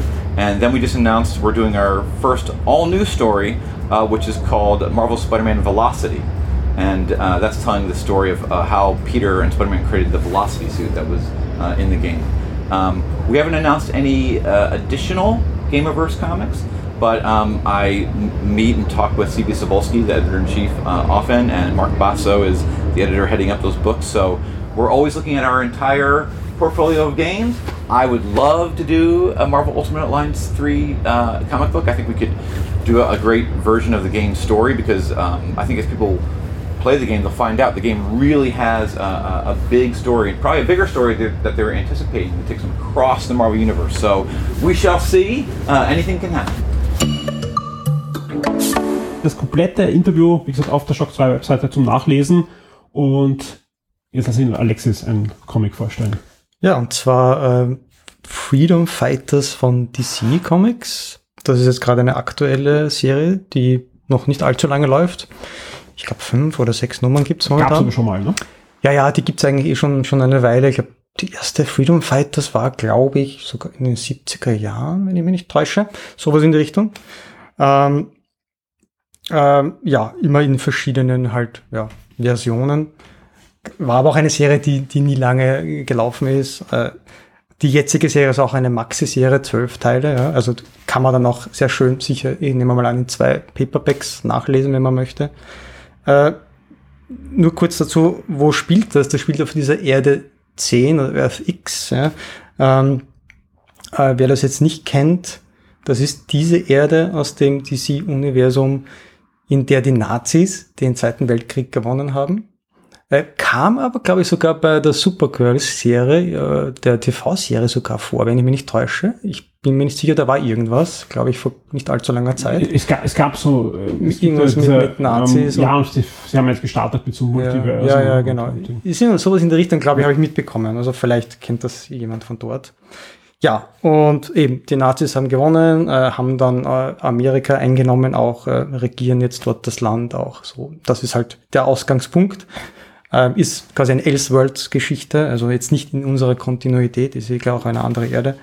Äh, ja, und in dieser neuen Serie geht es jetzt darum, äh, die fängt an, circa 20 Jahre später nach dem Krieg, man kommt dann irgendwann in den 60er Jahren sind dann schon fast alle Superhelden, die es noch gegeben hat, irgendwie Meta-Humans äh, äh, vernichtet, ausgerottet. Äh, der Uncle Sam ist der einzige, der übrig ist noch. Das ist der Uncle Sam zur Erklärung ist, der ist schon, den kennt wahrscheinlich jeder von diesen I Want You Plakaten von es war diese Propaganda, diese großer Figur, Hut. genau, großer Hut mit dieser alte Mann mit dem weißen Gamsbart, lange Haare und ja, sein Anzug in Nationalflagge und diese Figur gab es in den Comics ja auch schon damals wirklich im Zweiten Weltkrieg wurde die eingesetzt, mhm. äh, eben zum Kampf gegen die Nazis, der repräsentiert quasi the Spirit of America. Ja. War halt ja. so, dass so, so ziemlich jeder Comic-Held, der damals ja. schon am Markt war, hat da müssen gegen die Nazis genau. antreten. Ja. Also wir kennen alle das berühmte Cover von Captain America, wo er Hitler schlägt, aber auch Superman und selbst, selbst Donald Duck äh, musste ran. Also das Und, so, ja. Genau, und dieser Uncle Sam, der hat halt, der bekommt seine Kräfte eigentlich vom, vom Volk. Also wenn das Volk weiter glaubt an Freiheit und Mhm. diese ganzen Dinge und äh, an die USA quasi, äh, gibt sie noch weiter. Ja? Wenn, wenn quasi dieser Wille gebrochen wird, ist auch er, stirbt auch er. Also wer dachte, Captain America ist patriotisch. ja, genau. Er hat sich gewundert. Da, ist nochmal eins, eins mehr drauf, ja. Und genau, und das, die Geschichte beginnt dann eben in den 60er Jahren und sie schaffen es auch, ihn dann noch äh, zu erledigen. Äh, dann gibt's einen Sprung in die Gegenwart. Äh, ja, man sieht halt so, wie es jetzt alles läuft. Die Nazis regieren. Äh, Hitler hat äh, einen Sohn. Dieser Sohn hat auch schon wieder einen Sohn. Äh, Hitler stirbt dann gleich am Anfang und übergibt die Macht seinem Sohn Adolf Hitler II, ja, sehr einfallsreich. Und, und es fängt dann aber an mit, der, mit dem Widerstand. Es kommt eine neue Freedom Fighters Gruppe, die bestehend eben aus Phantom Lady, Black Condor, Doll Girl und Human Bomb. Und die versuchen eben mit diesem Widerstand diesen Willen zu brechen und auch, also oder gesagt, das, den Willen des Volkes wieder aufzubauen, dass wenn sie merken, okay, jetzt äh, es tut sich was, äh, es, kann, es gibt wieder Hoffnung, ja, und sie brauchen diese Energie der Menschen, um Uncle Sam wieder quasi auferstehen zu lassen. Das ist jetzt so quasi sind die ersten Hefte, die dazu führen, und mit diversen Anschlägen äh, versuchen sie das eben, diesen, ja, diese Propaganda auch eben äh, zu unterbinden und Hoffnung zu machen. Und ja, lustig sind halt dann so diverse Nebencharaktere auch. Das, ich meine, Nazis allgemein finde ich ja immer tolle Bösewichte, muss ich sagen. Also das, das ist meistens, man kann halt viel damit machen und man kann die wirklich böse darstellen und ich mag das. Äh, deswegen mag ich diese Geschichten auch sehr gern. Und der Sohn jetzt vom, vom, vom Adolf Hitler II zum Beispiel, das ist der absolute Psychopath, ja, der gerne Leute foltert und also eine richtige, ich soll sagen, ein richtiges Schwein, ja, wohl Schwein eigentlich schon wieder ein nettes Wort ist für den. Äh, auch sehr lustig äh, ist diese Gestapo-Truppe, bestehen aus, also sie nennen sich Plastic Man in Mehrzahl, sollen, wenn ich mich nicht täusche, Versionen sein vom Elongated Man. Ja? Also Mhm. nicht, nicht der Plastic Man, ja, sondern eben der Elongated Man. Und wer sich vielleicht erinnern kann an die Blackest äh, Night Geschichte Mhm. damals, wie creepy der Elongated Man damals war. Ja. So ungefähr, Okay. so ähnlich auch und sadistisch ja, ist der hier. Äh, also ich finde, das macht irrsinnig Spaß und, und gerade weil es so kompakt ist, diese Geschichte nicht zu lang, dürfte das sehr gut sein. Bis jetzt habe ich vier Nummern gelesen äh, und keine war Fahrt. Das ist wirklich, wirklich sehr unterhaltsam. Ich, ich kann es nur empfehlen, wer sowas in diese Richtung mag, mal ein bisschen was Aber es ist halt komplett was anderes und Komplett, man, ja, man, ja. man muss das auch mit einer, glaube ich, einer großen Portion Ironie lesen. Ja. Und das Schöne aber dran ist, ähm, man braucht eigentlich kein Vorwissen. Ja. Das, Weil die Vorgeschichte ja, drinnen ist und Das, ja, und es ist nicht wirklich irgendwas, man muss jetzt nicht vom DC kennen. Vom, wahrscheinlich reicht es, wenn es einen interessiert, dass man dann noch einfach die Wikipedia-Seite dazu öffnet und, und einfach Freedom Ja. Fighters sich durchliest und Also, es ist wirklich sehr nett. sehr spannend. Na, vielleicht schaue ich dann in das Straight Paperback, wenn es dann kommt, aber klingt, klingt äh, durchaus spannend, ja. Ich äh, stelle jetzt noch ein, ein Comic vor, ein Star Wars Comic. Ähm, das Review dazu gibt's auch auf Shock 2 schon zum Nachlesen. Äh, und zwar Darth Vader, brennende Meere. Ähm, da ist es so, dass das das dritte äh, Paperback ist. Ich glaube, es kommt noch eins, dann ist die Serie wieder abgeschlossen. Das ist ja die zweite Darth Vader Serie, die bei Marvel erscheint. Die erste hat mir extrem gut gefallen. Also ich gesagt, da fand ich viel, viel besser als die laufende Star Wars Serie. Die habe ich am Anfang gelesen, aber da, da bin ich irgendwann ausgestiegen. Es war einfach so durchwachsen. Teilweise gute Geschichten, dann waren wieder eher schwächere. Bei Darth Vader ist wirklich so, dass sehr äh, ein hohes Niveau hat Konst, von konstant, ja. ja, äh, sie genau. trauen sich da auch extrem oft Sachen in den Kanon zu schreiben, interessanterweise. Mehr als in der, in der, in der Star Wars Serie. Und für mich füllt sie auch viel mehr Lücken. Ja, weil ganz einfach, das, das ist wahrscheinlich liegt in der Natur der Sache, dass äh, in den Filmen mehr die guten, also die, die Rebellen äh, charakterisiert werden und man mehr Hintergründe da bekommt und, und ähm, ja, die einfach mehr Screentime haben, ja, und, und in dem Darth Vader Comics äh, wird eigentlich sehr gut erzählt, was vor allem zwischen den Filmen oder kurz vor den Filmen oder kurz nach den Filmen bei den Bösen so angeht. Und ähm, ich habe das hier öfter im Podcast schon erzählt, ich, wird extrem gut Rook One gefallen. Ganz einfach, wenn man da schon sieht, diese Reibereien im Imperium, ja, zwischen den verschiedenen Generälen, zwischen den Abteilungen, ja, zwischen der Flotte und Darth Vader, zwischen der Flotte und äh, der Fraktion, die den Todesstern nach vorbringen wollen und sagen, wir brauchen in Zukunft gar keine Raumschiffe, es reichen die großen Raumstationen, wenn wir die haben, kontrollieren wir die Galaxis. Und Darth Vader, der sagt, hey, alles super, aber die dunkle Seite und ich bin ein, ein Sith und ihr könnt alle ähm, da, da nicht mitspielen, ja. Und genau das wird in den Comics jetzt wirklich gut szenarisiert, dass man einfach äh, da eine, eine absolute runde Geschichte hat, ja, dass man auch weiß, warum macht er in dem Film das und, und wie passt das zusammen, ja, warum ähm, ist Darkin so mächtig im, in Episode 4, ja, warum ähm, ist, ist äh, Darkin der, der dafür ja die Befehle gibt, ja, also wer sich erinnern kann an die Szenen im, im ersten Star Wars Film Episode 4, ja, wo, wo ja ähm, Lea auf den Todesstern gebracht wird und, und Darkin äh, zum ersten Mal auftritt und sie sagt, ah, Darkin, ich habe das schon gerochen, natürlich äh, tanzt Vader nach ihrer Pfeife und so weiter. Da weiß man warum, ja, dass er eben äh, degradiert wurde dann nochmal und wieder auf sich. Also das ist sehr spannend, vor allem die erste Darth Vader Serie spielte ja gleich nach Episode 4 also sprich nach dem, nach dem Verlust des Todessterns, nach der Niederlage des Imperiums. Und die spielt äh, drei Jahre, also das, das Comic, was ich jetzt, äh, im, jetzt gelesen habe, das ist Brennende Meere, spielt drei Jahre nach äh, Episode 3. Also drei Jahre nachdem äh, Anakin Darth Vader wurde. Und noch mit sich kämpft auch noch und, und, und sich erst eben den, den, den Platz suchen muss, wo er, wo er ist, ja.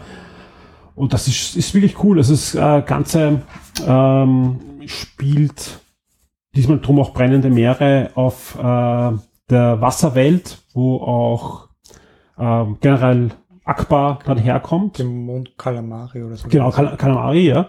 Uh, und und die, da, da geht es eben darum, ja, dass das, die sind ein Teil des Imperiums, aber plötzlich gibt's halt die Gerüchte, dass die sich abtrennen wollen und dass da eine Rebellion am Gange ist, ja. Und der, Imper äh, der Imperator sagt dann zu Vader, schau mal nach, was da ist, ja. Schickt aber auch den Tarkin hin, ja. Also er, er traut dem Vader noch nicht so um den, um den Weg, dass er sagt, er schickt ihn allein. Und äh, weil er hat das Gefühl, vielleicht gibt es noch ein paar Jedis, ja, die da diese Rebellion anstacheln. Was auch, Achtung, Spoiler, aber das passiert wirklich auf den ersten Seiten der Wahrheit entspricht. Ja. Und tolle Konstellation, tolle Geschichte. Mehr erzähle ich jetzt nicht, weil es soll man wirklich lesen. Alle, die einfach Darth Vader mögen und die gute Star Wars Geschichten mögen, das ist, das ist eure. Und vor allem in dem Band auch eine fantastische Geschichte. Und zwar eben die abgeschlossene Geschichte eben über brennende Meere und die zweite Geschichte heißt technologischer Terror. Schließt eigentlich gleich drauf an, kann man aber auch allein lesen. Und das ist eigentlich eine Vorgeschichte, die ein paar Jahre vor Rook One spielt, weil ähm, er muss einfach äh, den, den, den Vader und den Darkin nach äh, Kalmari schicken, weil der Todesstern ist noch nicht einsatzbereit. Und warum er nicht einsatzbereit ist und was da noch fehlt, ja, wir wissen das ja von Rook One, dass da ein gewisser Wissenschaftler dann eine große Rolle spielt und das wird dann in dieser Geschichte, also ein, ein, ein One-Shot, ein, ein Annual, wo das drinnen war in, in der USA, wird da sehr gut erzählt. Also vor allem die letzten Seiten fantastisch. Ja, wieder so ein Fall, wo man sagt, hey, das ist so ein Puzzlestein, der im Star Wars Kanon fehlt. Mhm. Ja. Und was, weil ich jetzt schon äh, die, die, englische Serie mhm. äh, weitergelesen habe und die ist ja jetzt auch schon wieder vorbei. Also Vedas Festung ist Ja, genau. Nächste, ja? Das ist ja auch interessant. Das wird vielleicht auch einige Leute interessieren. Mhm. Wie kam es zu dem Bau? Wie ja, wurde ja. das gebaut? Es ist nicht so, wie man sich vorstellt. Sage ich nur. Mehr sage ich auch nicht. Ja. Nein, bin ich, bin ich gespannt. Habe ich noch nicht gelesen. Ich lese es wirklich auf Deutsch, weil ich einfach äh, von Panini die Laufe zugeschickt, Gott sei Dank. Und, und darum, da denke ich mal, ich lese auf Deutsch. Aber bin ich schon sehr gespannt, dass eben der, der nächste Band ich, erscheint, glaube ich, sogar auf deutschem Heftform gerade. Ich, ich lese immer straight gesammelt, ja. ja. Aber wer die Star Wars Comic Hefte liest, auch die deutschsprachigen, da ist auch gerade Vedas Festung im Laufe. Und dann ist er wieder abgeschlossen. Mal sehen, wie es da weitergeht. Es gibt, glaube ich, jetzt einen One-Shot gerade wieder. Es gibt sogar so eine Miniserie, ja, Rebellion. Dark, Dark Visions. Ja. Äh, das sind Genau, das Dark Visions und es gibt eine, eine Darth Vader uh, Rebellion Geschichte irgendwie. Oh, gibt's, okay. Age of Rebellion gibt's jetzt neue. Okay. Also ja, ja, da gibt's genau. also Einzel, One-Shots, ja. ja. genau, ja. Und die sollen auch sehr, sehr gut. Also, es kommt ja. genug Material Äh, ich bin jetzt gar nicht der große Star Wars-Leser, vor allem auch nach den letzten Filmen und so weiter, bin ich, ist ja meine, meine Star Wars-Liebe ein bisschen abgekühlt, aber natürlich noch immer Star Wars-Fan. Und ich sage ganz ehrlich, die, die Vader-Comics in den letzten Jahren haben mich da eher um, bei Laune gehalten. Ja, also, kann ich, kann ich unterstützen, ja. die Aussage. Was hast denn du noch für uns? Auch einen ganz kurzen Tipp, ähm, eigentlich nur einen Einzelheft-Tipp. Ja. Das ist äh, Deadman Logan Nummer 6. Ähm, den, den Oldman Logan kennt ja eh jeder mittlerweile, sage ich jetzt einmal. Äh, die alte Version ne, des Wolverine. In der klassischen Geschichte damals äh, äh, mit, dem, mit dem Hulk und so weiter in dieser äh, Zukunft, ja, wo alle Superhelden ja tot sind und hat aber jetzt jeder schon wahrscheinlich gelesen. Und der kam ja dann, und du kannst mich jetzt und, gern ausbessern, der kam ja durch äh, das äh, Secret, Secret, Wars, Wars Event genau, in den, genau, regional, in genau. den regulären äh, Marvel Kanon ja, das, das sind ne? so einige Charaktere da durchgeschlupft damals. Das haben sie jetzt eh wieder langsam alles äh, bereinigt mehr oder weniger. Und er ist jetzt eh so einer der letzten, die dann noch so übrig geblieben sind. Miles Morales auch, oder? Genau, der, aber der, der bleibt, ja. ja das ist so einer, den wollen sie, glaube ich, wirklich behalten, weil es Sinn macht. Ähm, zwei Wolverines, ja, macht irgendwie, weiß nicht, funktioniert irgendwie nicht so wie bei den Spider-Man, lustigerweise. Ich weiß ja, vor allem war es nicht so, am Anfang hat es nur den alten gegeben, der andere ja tot war. Genau, aber jetzt ist er, ja. jetzt gab es also The Return of Wolverine und jetzt jetzt muss man das halt irgendwie. Jetzt ist der alte beim alten ja, Eisen. Genau. Und da gab es ja auch zwei Serien, ähm, die dann zu Ende gegangen sind vom Old Man Logan. Und jetzt gibt's noch als großen Abschluss eben diese Dead Man Logan. Also es ist kein Geheimnis, er stirbt. Es ist so ähnlich wie beim Film. Äh, er ist innerlich schon quasi vergiftet ja, und äh, ja, hat nicht mehr lange zu leben.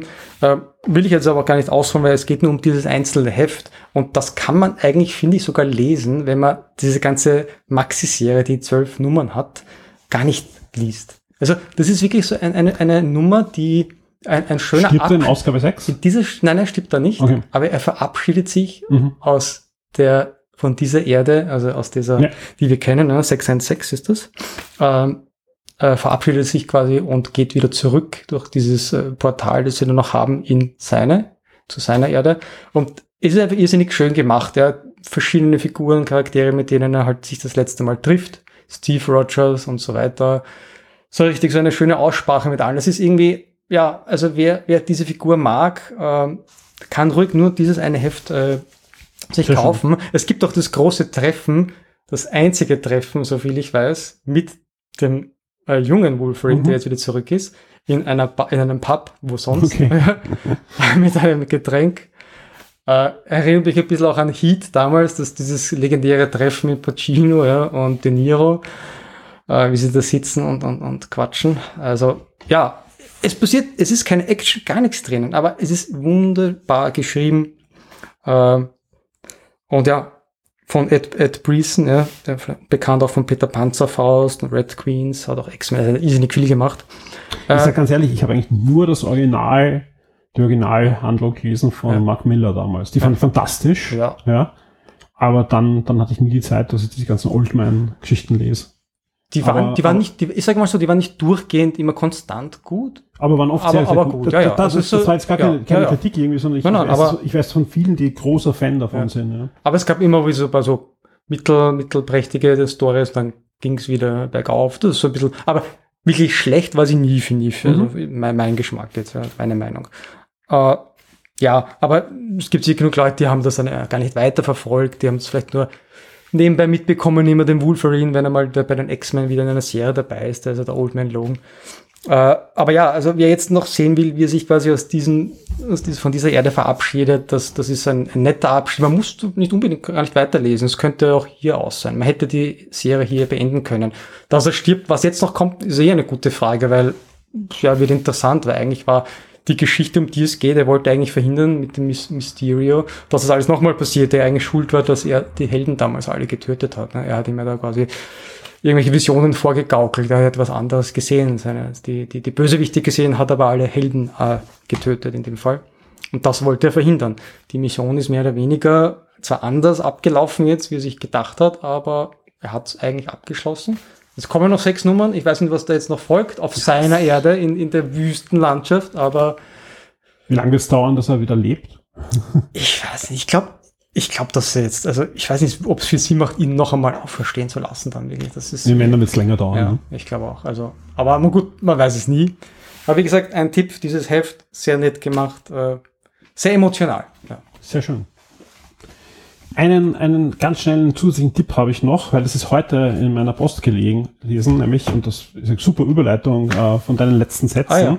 äh, denn diese Tage ist bei Panini erschienen Spider-Man vs. Mysterio, ja, und das ist ein wirklich schöner Sammelband, den ich allen empfehlen kann, die entweder vorhaben, sich äh, Spider-Man Far From Home anzusehen und nicht die große Spider-Man-Bibliothek zu, stehen, zu Hause stehen haben mit, mit vielen Geschichten, sondern einfach nur hin und wieder gerne einen Comic auch lesen, ja. Oder eben aus Spider-Man Far From Home herauskommen und sagen, sie würden jetzt gerne ein Spider-Man-Heft lesen, wo auch Mysterio, der im Film auch vorkommt, äh, dabei ist, ja. Ist ein super schöner Sammelband, der damit startet mit einer Neuinterpretation der Entstehungsgeschichte von Mysterio, äh, die vor circa zehn Jahren bei Marvel erschienen ist. Dann kommen aus den 60er Jahren Comics, f- gezeichnet von äh, John Romita Junior, äh, nicht Junior, sondern Senior, äh, und von ähm, na, Stan Lee natürlich geschrieben.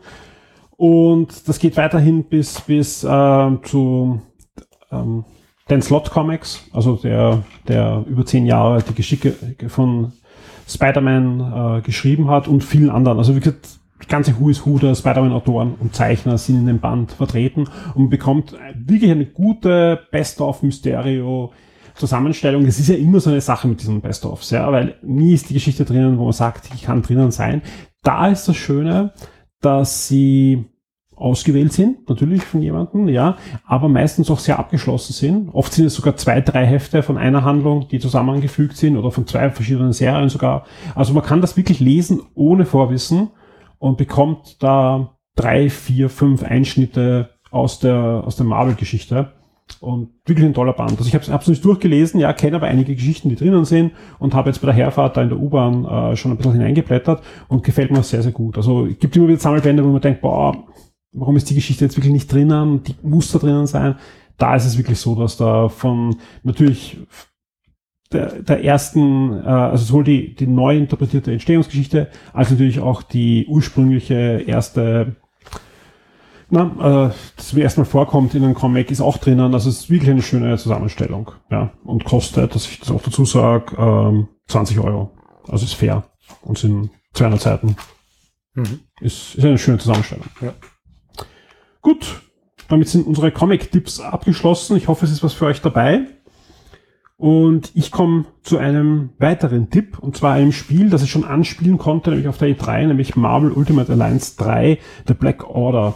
Hast du Marvel Ultimate Alliance mal gespielt, den ersten und den zweiten Teil? Nein, nein. Das sind, ist ja eigentlich, eigentlich ist es ja der dritte und der vierte Teil, ja, weil nämlich die Raven Studios haben damals ähm, Action-Rollenspiele herausgebracht, ja, äh, für Activision und die sind, wenn man Diablo kennt, kann man sich sicher vorstellen, äh, wie das ist. Die ersten zwei waren reine X-Men-Spiele, nämlich X-Men Legends und X-Men Legends 2, ja, wurden für alles umgesetzt, was damals erhältlich war, bis zum Game Boy Advanced und, und äh, Nokia Engage, überall konnte man diese Spiele spielen und die waren eigentlich durch die Bank, vor allem auf den großen Konsolen, also Xbox 360, PlayStation 3, wirklich gut, ja.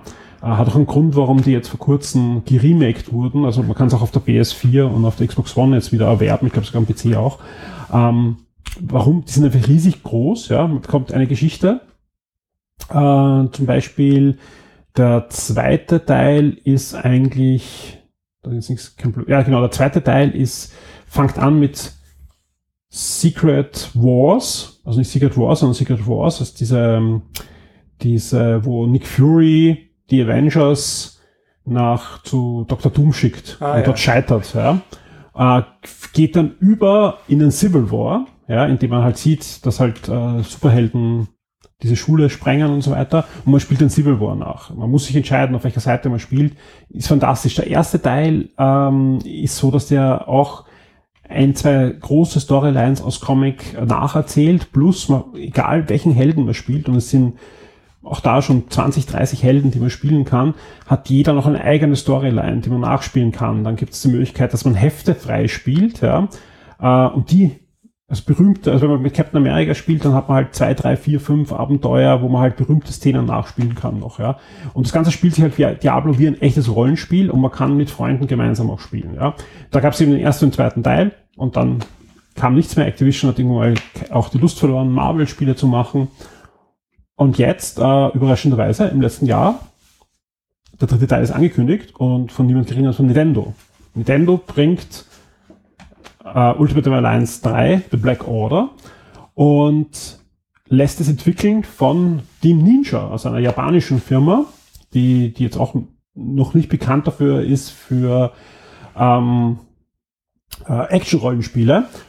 Und auf der E3 hatte ich eben die, auch die Gelegenheit, eben nochmal äh, erwähnt, dieses Interview mit äh, Bill Roseman reden, wie kommt das dazu? Ja, wer hatte die Idee? Kam da jetzt Nintendo und hat oft gesagt, hey, da, ihr habt so ein altes Activision-Spiel, da würden wir gerne einen dritten Teil machen.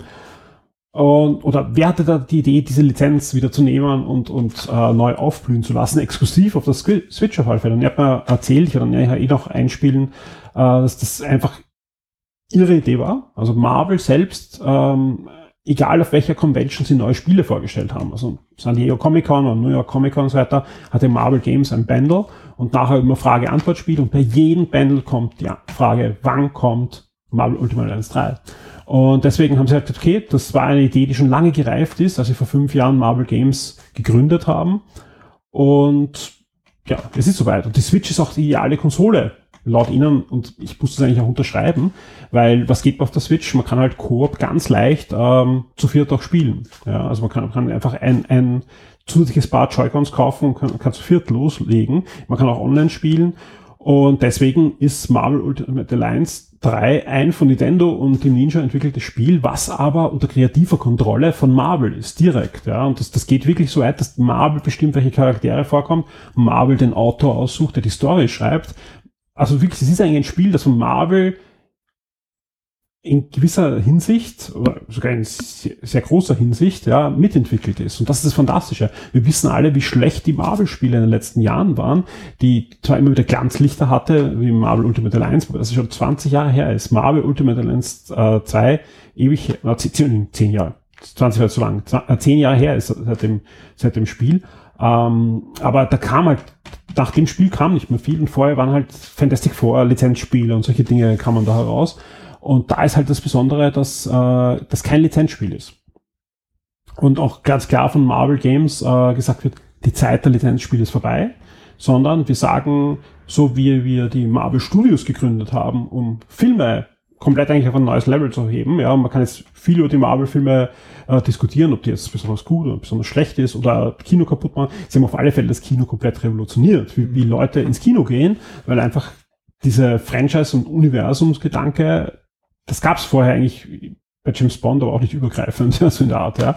Und, und das ist halt spannend, dass, dass äh, Marvel jetzt das auch gesehen hat, dass wie wichtig das wäre für den Videospiel. Ich hatte halt eher Angst, dass das eine reine Lizenzvergabe ist, ja. Aber wir haben ja schon bei Marvel Spider-Man gesehen, wie sehr sich Marvel da einbringt. Und man sieht das jetzt wieder bei Ultimate Alliance, ähm, dass da noch mehr ist und auch bei dem zukünftigen Marvels Avengers Spiel wird es auch so sein, dass Marvel da extrem mit im Boot sitzt und alles vorgibt, was da irgendwie an kreativer äh, Struktur ist. Ja, ähm, er sagt genauso, Marvel gibt auch alle Freiheiten, sprich ähm, es soll kein Marvel-Spiel sein, sondern eigentlich ein Team Ninja Marvel-Spiel, aber gleichzeitig geben sie halt die Handlung vor und, und dass es halt dazu passt und so weiter und Piraten halt an jeder Stelle.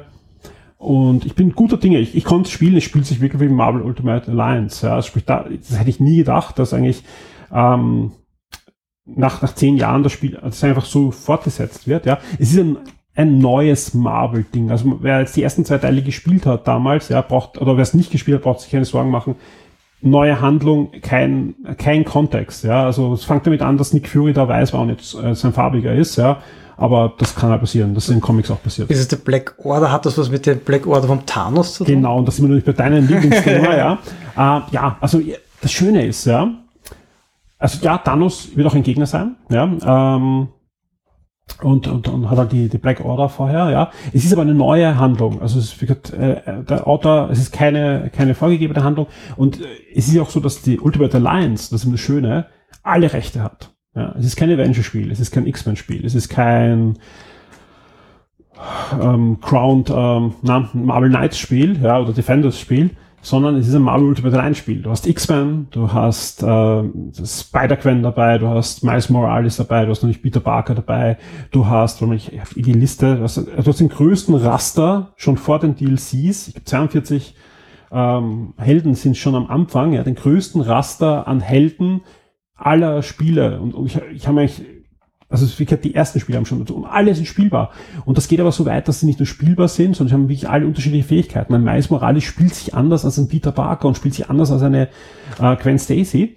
Und ähm, du hast aber auch so Leute wie Elsa Bloodstone dabei. Ja, ja? Eben, also das ist schön. Und, und auch da, auch, also unbedingt das Interview lesen auf der Shock Und dann er sagt, er sagt einfach, es gibt halt diese Marvel-Spielkiste mit, mit so viel tausenden Charakteren und sie lieben es, ähm, Charaktere herauszunehmen und wieder, wieder zu beleben, in einen anderen Kontext zu setzen. Ja? Äh, Bill Roseman war auch der, der damals maßgeblich dafür verantwortlich war, plötzlich einen Crude und einen Rocket Raccoon wieder in die Guardians of the Galaxy im Comic einzuführen. Ja? Wir wissen alle, was daraus geworden ist, ja? wie, das, wie das explodiert ist im Kino, diese zwei Charaktere. Ja? Aber wenn man sich anschaut, wie die Charaktere früher in den 70er und 80er Jahren aufgetreten sind, ein Crude ja, hat das ist ganz andere, andere Dinge, ja. Und das, das ist halt, glaube ich, auch seine Spezialität. Und deswegen, er war auch ganz stolz, dass diese Elsa Bloodstone ähm, da jetzt vorkommt, die eine Monsterjägerin ist, mhm. die man am besten mit Buffy vergleichen könnte, würde ich sagen. Sie Marvel Buffy, ja. Ähm, und also wie gesagt, das ist wirklich schön, ja. Und du hast aber auch einen Luke Cage, ja. Du hast ähm, eine Jessica Jones, die aber noch nicht spielbar ist. Noch nicht, sage ich dazu, weil es sind schon drei DLCs angekündigt wovon eine eben Defenders sein wird, eine, also nicht, sie werden es Marvel Knights, aber es, es, wird in diese Richtung gehen, ja.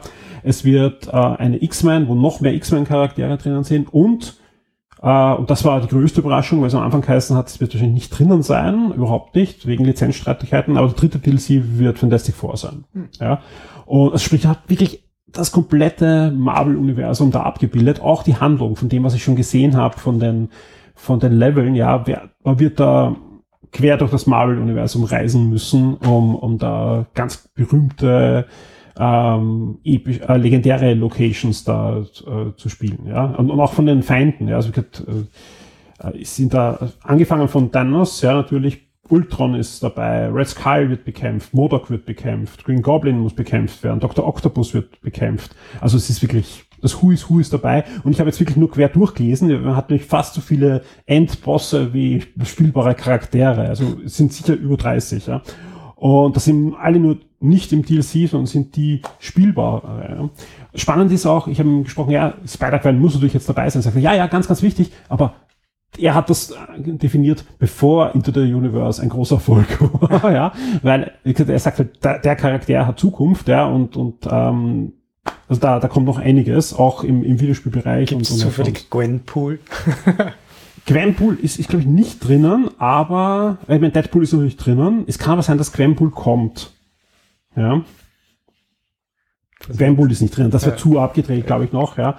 Aber ähm, Gwenpool, wer es nicht weiß, ist eine, eine, ein, eine Fusion aus Deadpool und Gwen Stacy. So ungefähr. Ja.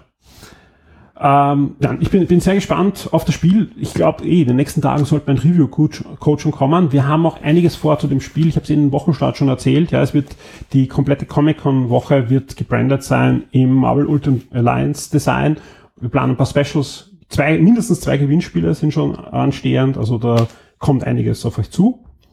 Und ja, ich freue mich auf das Spiel. Also wer, wer die Vorgänger mochte, braucht keine Befürchtung haben. Ich habe auch gedacht, ah, Nintendo, pff, wie wird das werden und so weiter. Äh, ich habe gemeinsam mit Hans-Peter zwei Level spielen können auf der E3 und Iron Man spielt sich wie Iron Man. Ja. Und meine Tochter freut sich, freut sich schon auf äh, ja, Spider-Gwen natürlich. Gut. Was haben wir noch offen? Ich glaube, wir kommen äh, jetzt eh schon zum Kinoteil. Oder nein, nein, ganz wichtig, ganz wichtig, äh, vorher ähm, wir haben noch ein bisschen äh, über die eine oder andere Perle aus deinem Shop plaudern. Ja. Und da lasse ich jetzt dich erzählen. Also wie ich klar ist. Ja, ja eigentlich so zwei Kleinigkeiten und gar nicht so wirklich jetzt etwas äh, zum Thema Comic, also jetzt keine Comic-Hefte, aber ich habe ja meine, meine Hefte hier im, im Shop in diesen schönen bunten bedruckten Comic-Boxen mhm. lagernd und seit Beginn an kommen unzählige Anfragen. Ich will die kaufen, kann ich eine kaufen? Ich habe leider bis jetzt keine Lagernd gehabt. Ich habe sie irgendwie nicht bestellen können. Ähm, musste die Leute immer vertrösten, aber jetzt, jetzt geht's los und jetzt habe ich die ersten paar lagernd äh, Motive und es kommen noch mehrere verschiedene. Äh, also wer jetzt wirklich welche haben möchte, einfach jederzeit vorbeikommen und momentan gibt zum Beispiel Hulk, äh, Deadpool, The Bombshells, ähm, was ist noch? Ich glaube, ein Batman. Titans sehe ich, glaube ich. Äh, Batman Batman. und das letzte war, glaube ich, von äh, einer Justice League Version von, glaube von Kings of Come, wenn ich mich jetzt nicht täusche. Ja. Wer sich jetzt nichts drunter vorstellen kann, es sind Shortboxen und wer sich da jetzt nichts drunter vorstellen kann, ja, ist falsch in diesem Podcast. Nein, Genau. äh, wir kurz, das sind einfach Kartonboxen, ähm, wo man wirklich sehr schön seine Comics aufbewahren kann. Ja.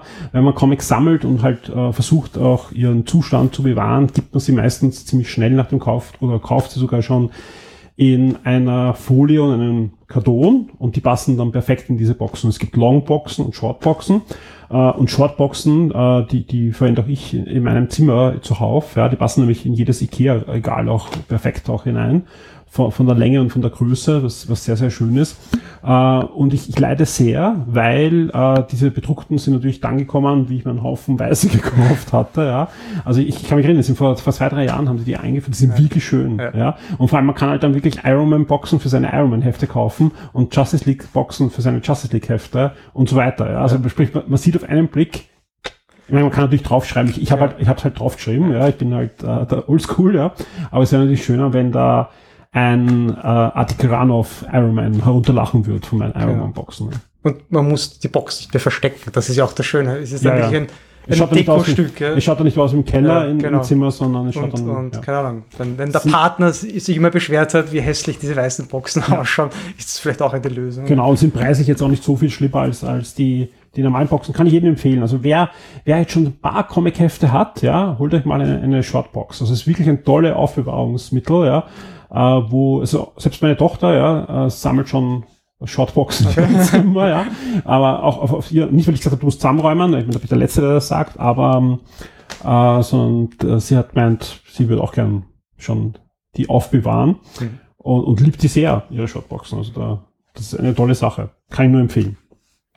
Und dann hast du noch eine spannende Geschichte, Ja. Stefan, ja? Ja, ja, bin ich genau. jetzt gespannt. Ich habe jetzt ein bisschen Merchandise eingekauft, ganz wenig, aber Figuren. Ich mag diese Vintage-Style, diese Retro-Sachen, eben auch von diesen Reaction, äh, Super 7. Mhm. Ja.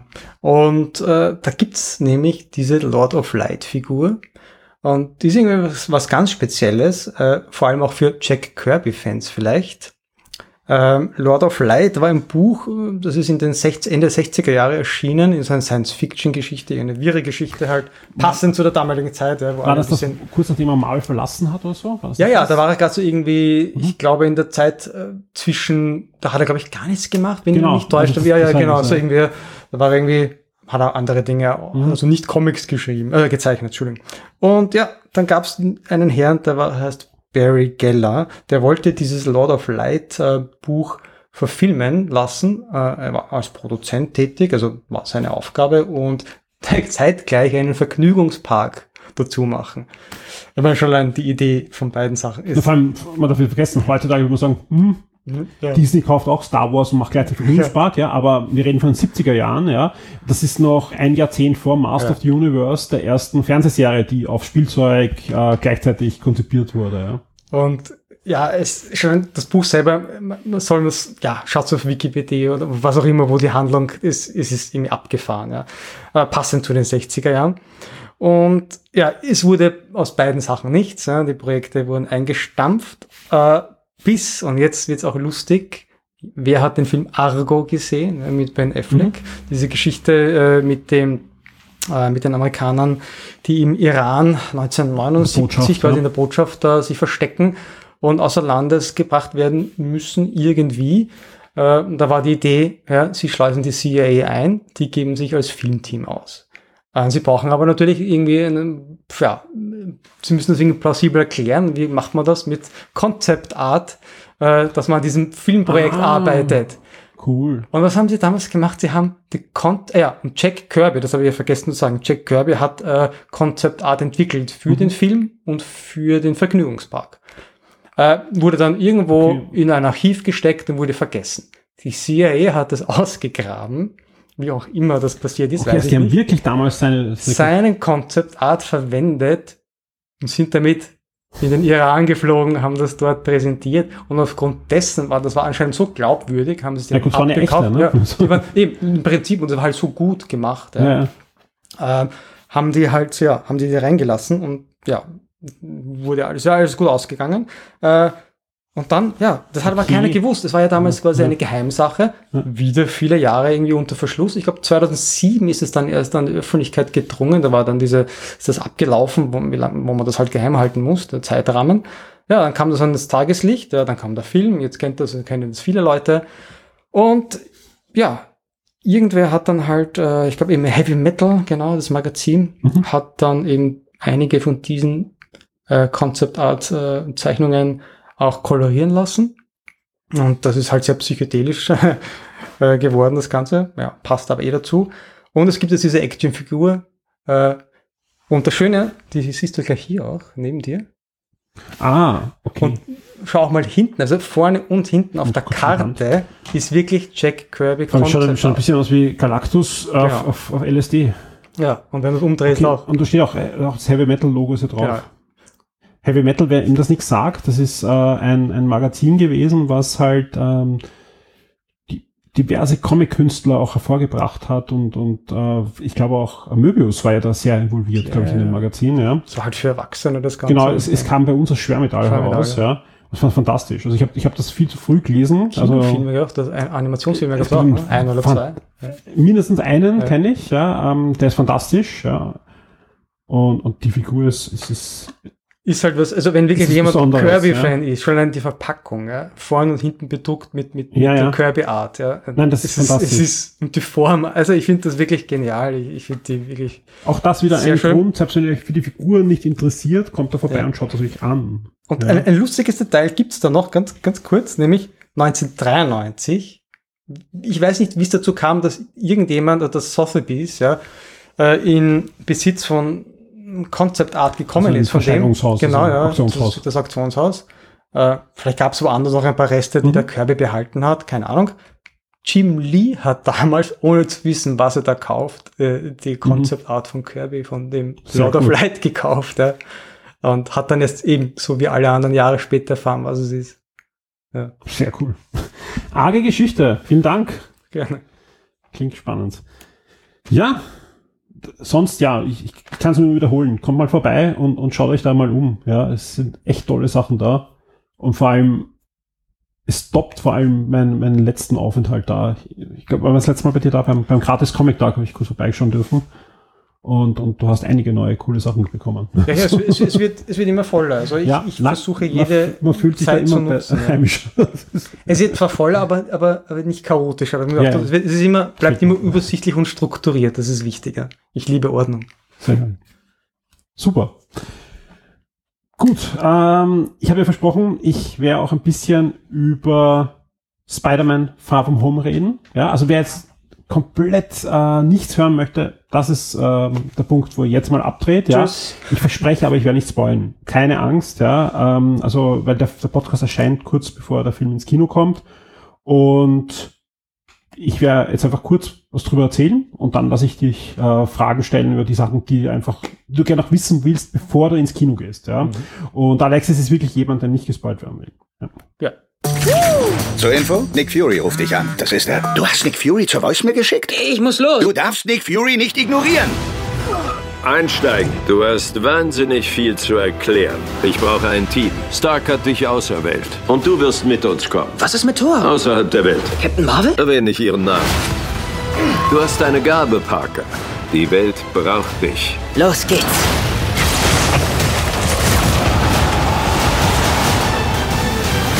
Ja, Spider-Man Far From Home ab 5. Juli im Kino. Und kurz gefasst, geht hin und schaut euch das an. Es ist einfach ein, ein fantastischer Film, ja, und, und äh, ich habe es eben im Wochenstart schon gesagt, ja, ich, ich, ich versuche die ganze Zeit zu reflektieren, warum er mir so gut gefällt, ja, weil ich bin, ich bin wirklich auch gar nicht so unkritisch. Ich bin großer Marvel-Fan, ja, ich bin der Fanboy, ja, das weiß ich, ja, aber äh, ich war doch durchaus kritisch, äh, auch selbst bei, bei, auch bei Endgame, ja.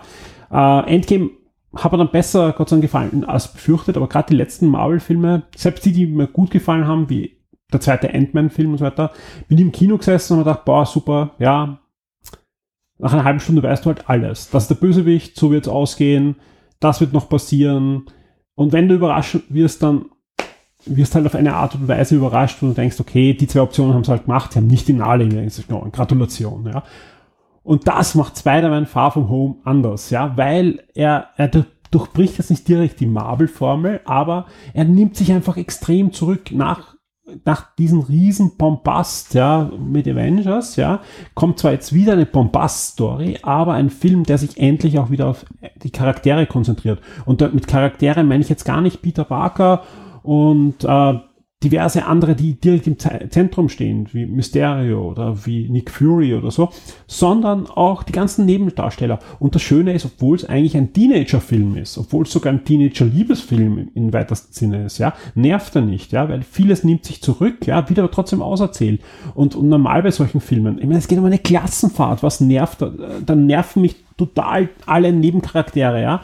Und in dem Film feiere ich sogar die zwei Lehrer ab. Ja? Okay. Und du wirst, du wirst einfach, ich freue mich einfach total, wenn du den Film auch schon gesehen hast oder ja. ihr da draußen den Film gesehen habt, ja, und das ins Forum schreibt. Die zwei Lehrer sind super, ja, aber auch genauso die anderen, selbst die nervigsten Charaktere in dem Film sind auf ihre Art und Weise einfach so geschrieben, dass sie ihre Berechtigung haben. Also ich, ich war wirklich hin und weg jetzt mal von der Machart, ja. Die Handlung, ja, und da jetzt keine Angst, äh, ihr bekommt jetzt keinen Spoiler, den ihr nicht schon wisst, ja. es geht um ähm, Peter Parker und, und seine Freunde und dass der Film startet quasi direkt, direkt, also ein paar Wochen nach Endgame. Ja, die Welt feiert noch immer ihre Helden, ja, also wirklich die, die, die gesamte Welt, ja. Sie, sie, Iron Man hat halt den, den Überstatus, ja, aber auch die anderen Helden, die sich da geopfert haben oder, oder wie auch immer jetzt äh, ähm, anders existieren. Und genau in dieser Welt ähm, äh, sind diese Schüler, die ja alle ausgeschnipst wurden, ja, sprich denen fehlen alle diese Jahre, ja. Und äh, das, das merkt man auch, weil plötzlich kleine Geschwister sind jetzt plötzlich die großen Geschwister.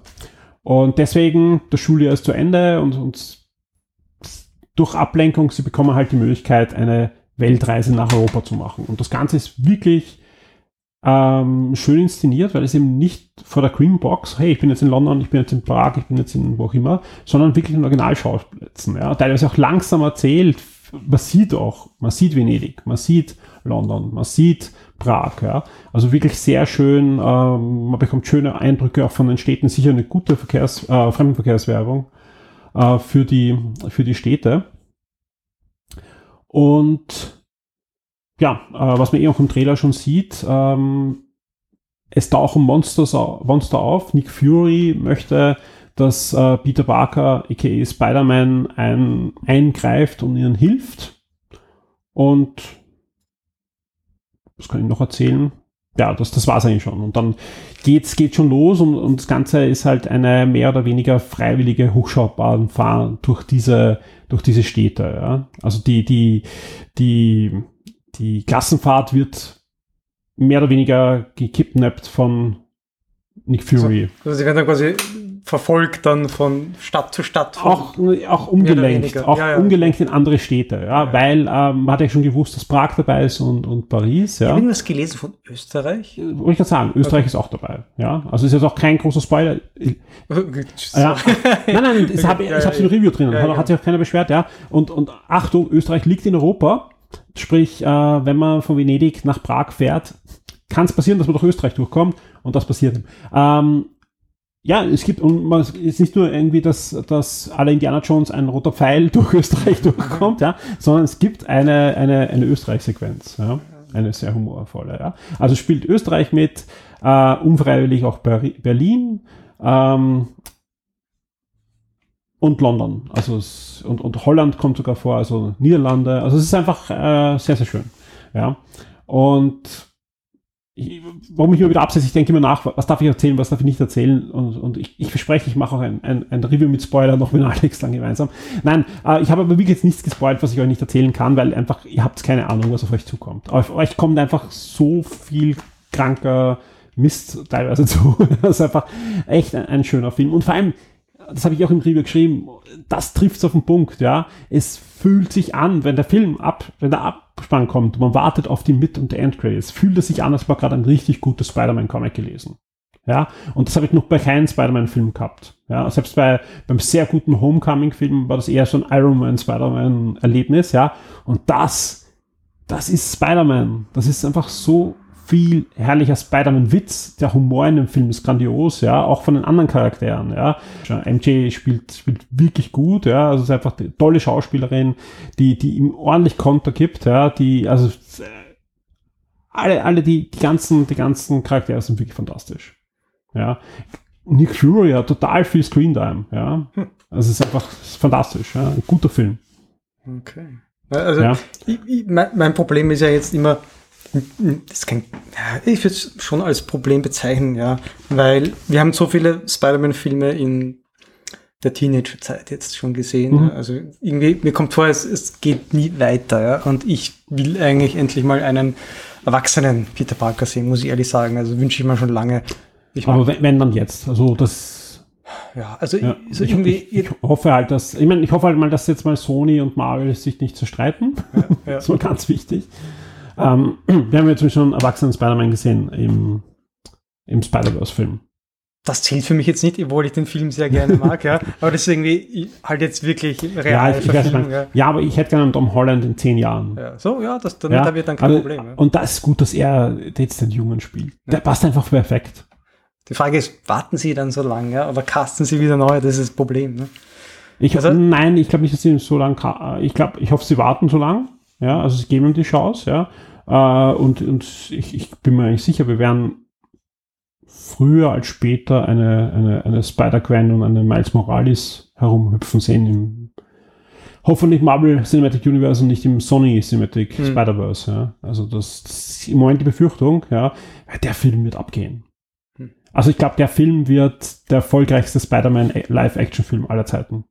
Also der ist einfach das gan- die Leute, die da rausgehen, werden den abfeiern. Ja, vor allem selbst es ist der Film ist mal ein extrem guter Endpunkt, weil wir haben uns da alle gewundert, wow, warum ist das nie, warum gilt der noch in die letzte Phase? Erinnert dich, was sie, Ja. ah, warum traut sich nicht Marvel da zu sagen, das ist der erste Film? Weil er einfach der letzte Film ist. Ja, nicht Endgame war der Endpunkt. Ja, und der, Film klärt zu viel auf, ja. Fragen, die man im Kino, die aber bei Endgame gar nicht erklärt werden können, weil Endgame einfach ein, ein super dichter Actionfilm war, der sich natürlich auf die Haupthelden konzentriert hat, ja, wo er so, ich, ich fordere jetzt nicht, dass in Endgame mehr Handlung sein muss, ja.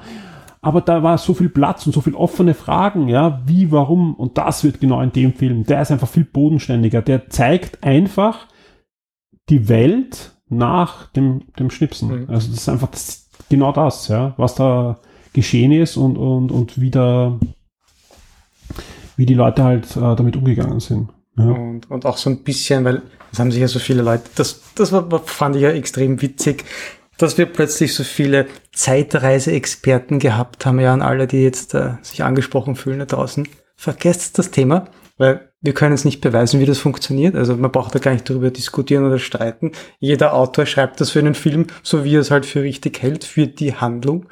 Und, und ja, ich meine, jeder, allem, sie, haben sie, sie haben sie eh Ja. ehrlich durch den Kakao gezogen mit dem. ja, ja, und außerdem, es gibt, vielleicht kann man es, wenn du willst, kannst du es verlinken, wenn du, wenn du magst, äh, in dem Artikel. Und es gibt von, äh, was war das für ein Magazin jetzt? Äh, Forbes Magazin? Na, keine Ahnung, weiß ich jetzt nicht.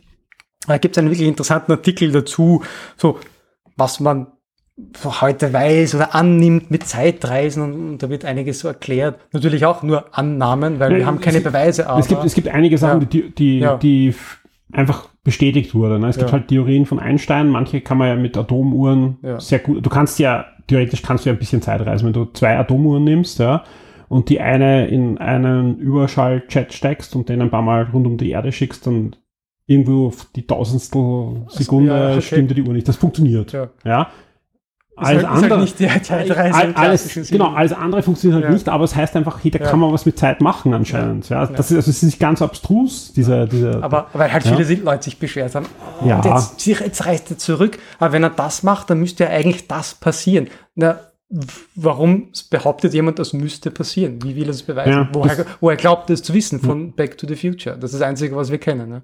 Also ich finde es halt lustig, äh, habe ich eigentlich sehr amüsant gefunden, dass die Leute wirklich sich da so reinsteigern in etwas, was, wofür es keine Beweise gibt. Back ja. to the Future ignoriert halt komplett Ja. das multidimensional Ding, weil es, es gibt ja auch immer die, es gibt ja die Theorie auch, ja, die auch Einstein ja zum Teil untermauert hat, dass halt, wenn du Zeit reist, eh super schön ist, ja, aber du bist, du kannst halt nicht wieder zurück in deine Zeitlinie oder in deine dein Universum, weil du, du hast das halt verlassen. Egal. Ja. Das ist immer ein Thema, wo wir ja beide genau. auf dünnem Eis sind.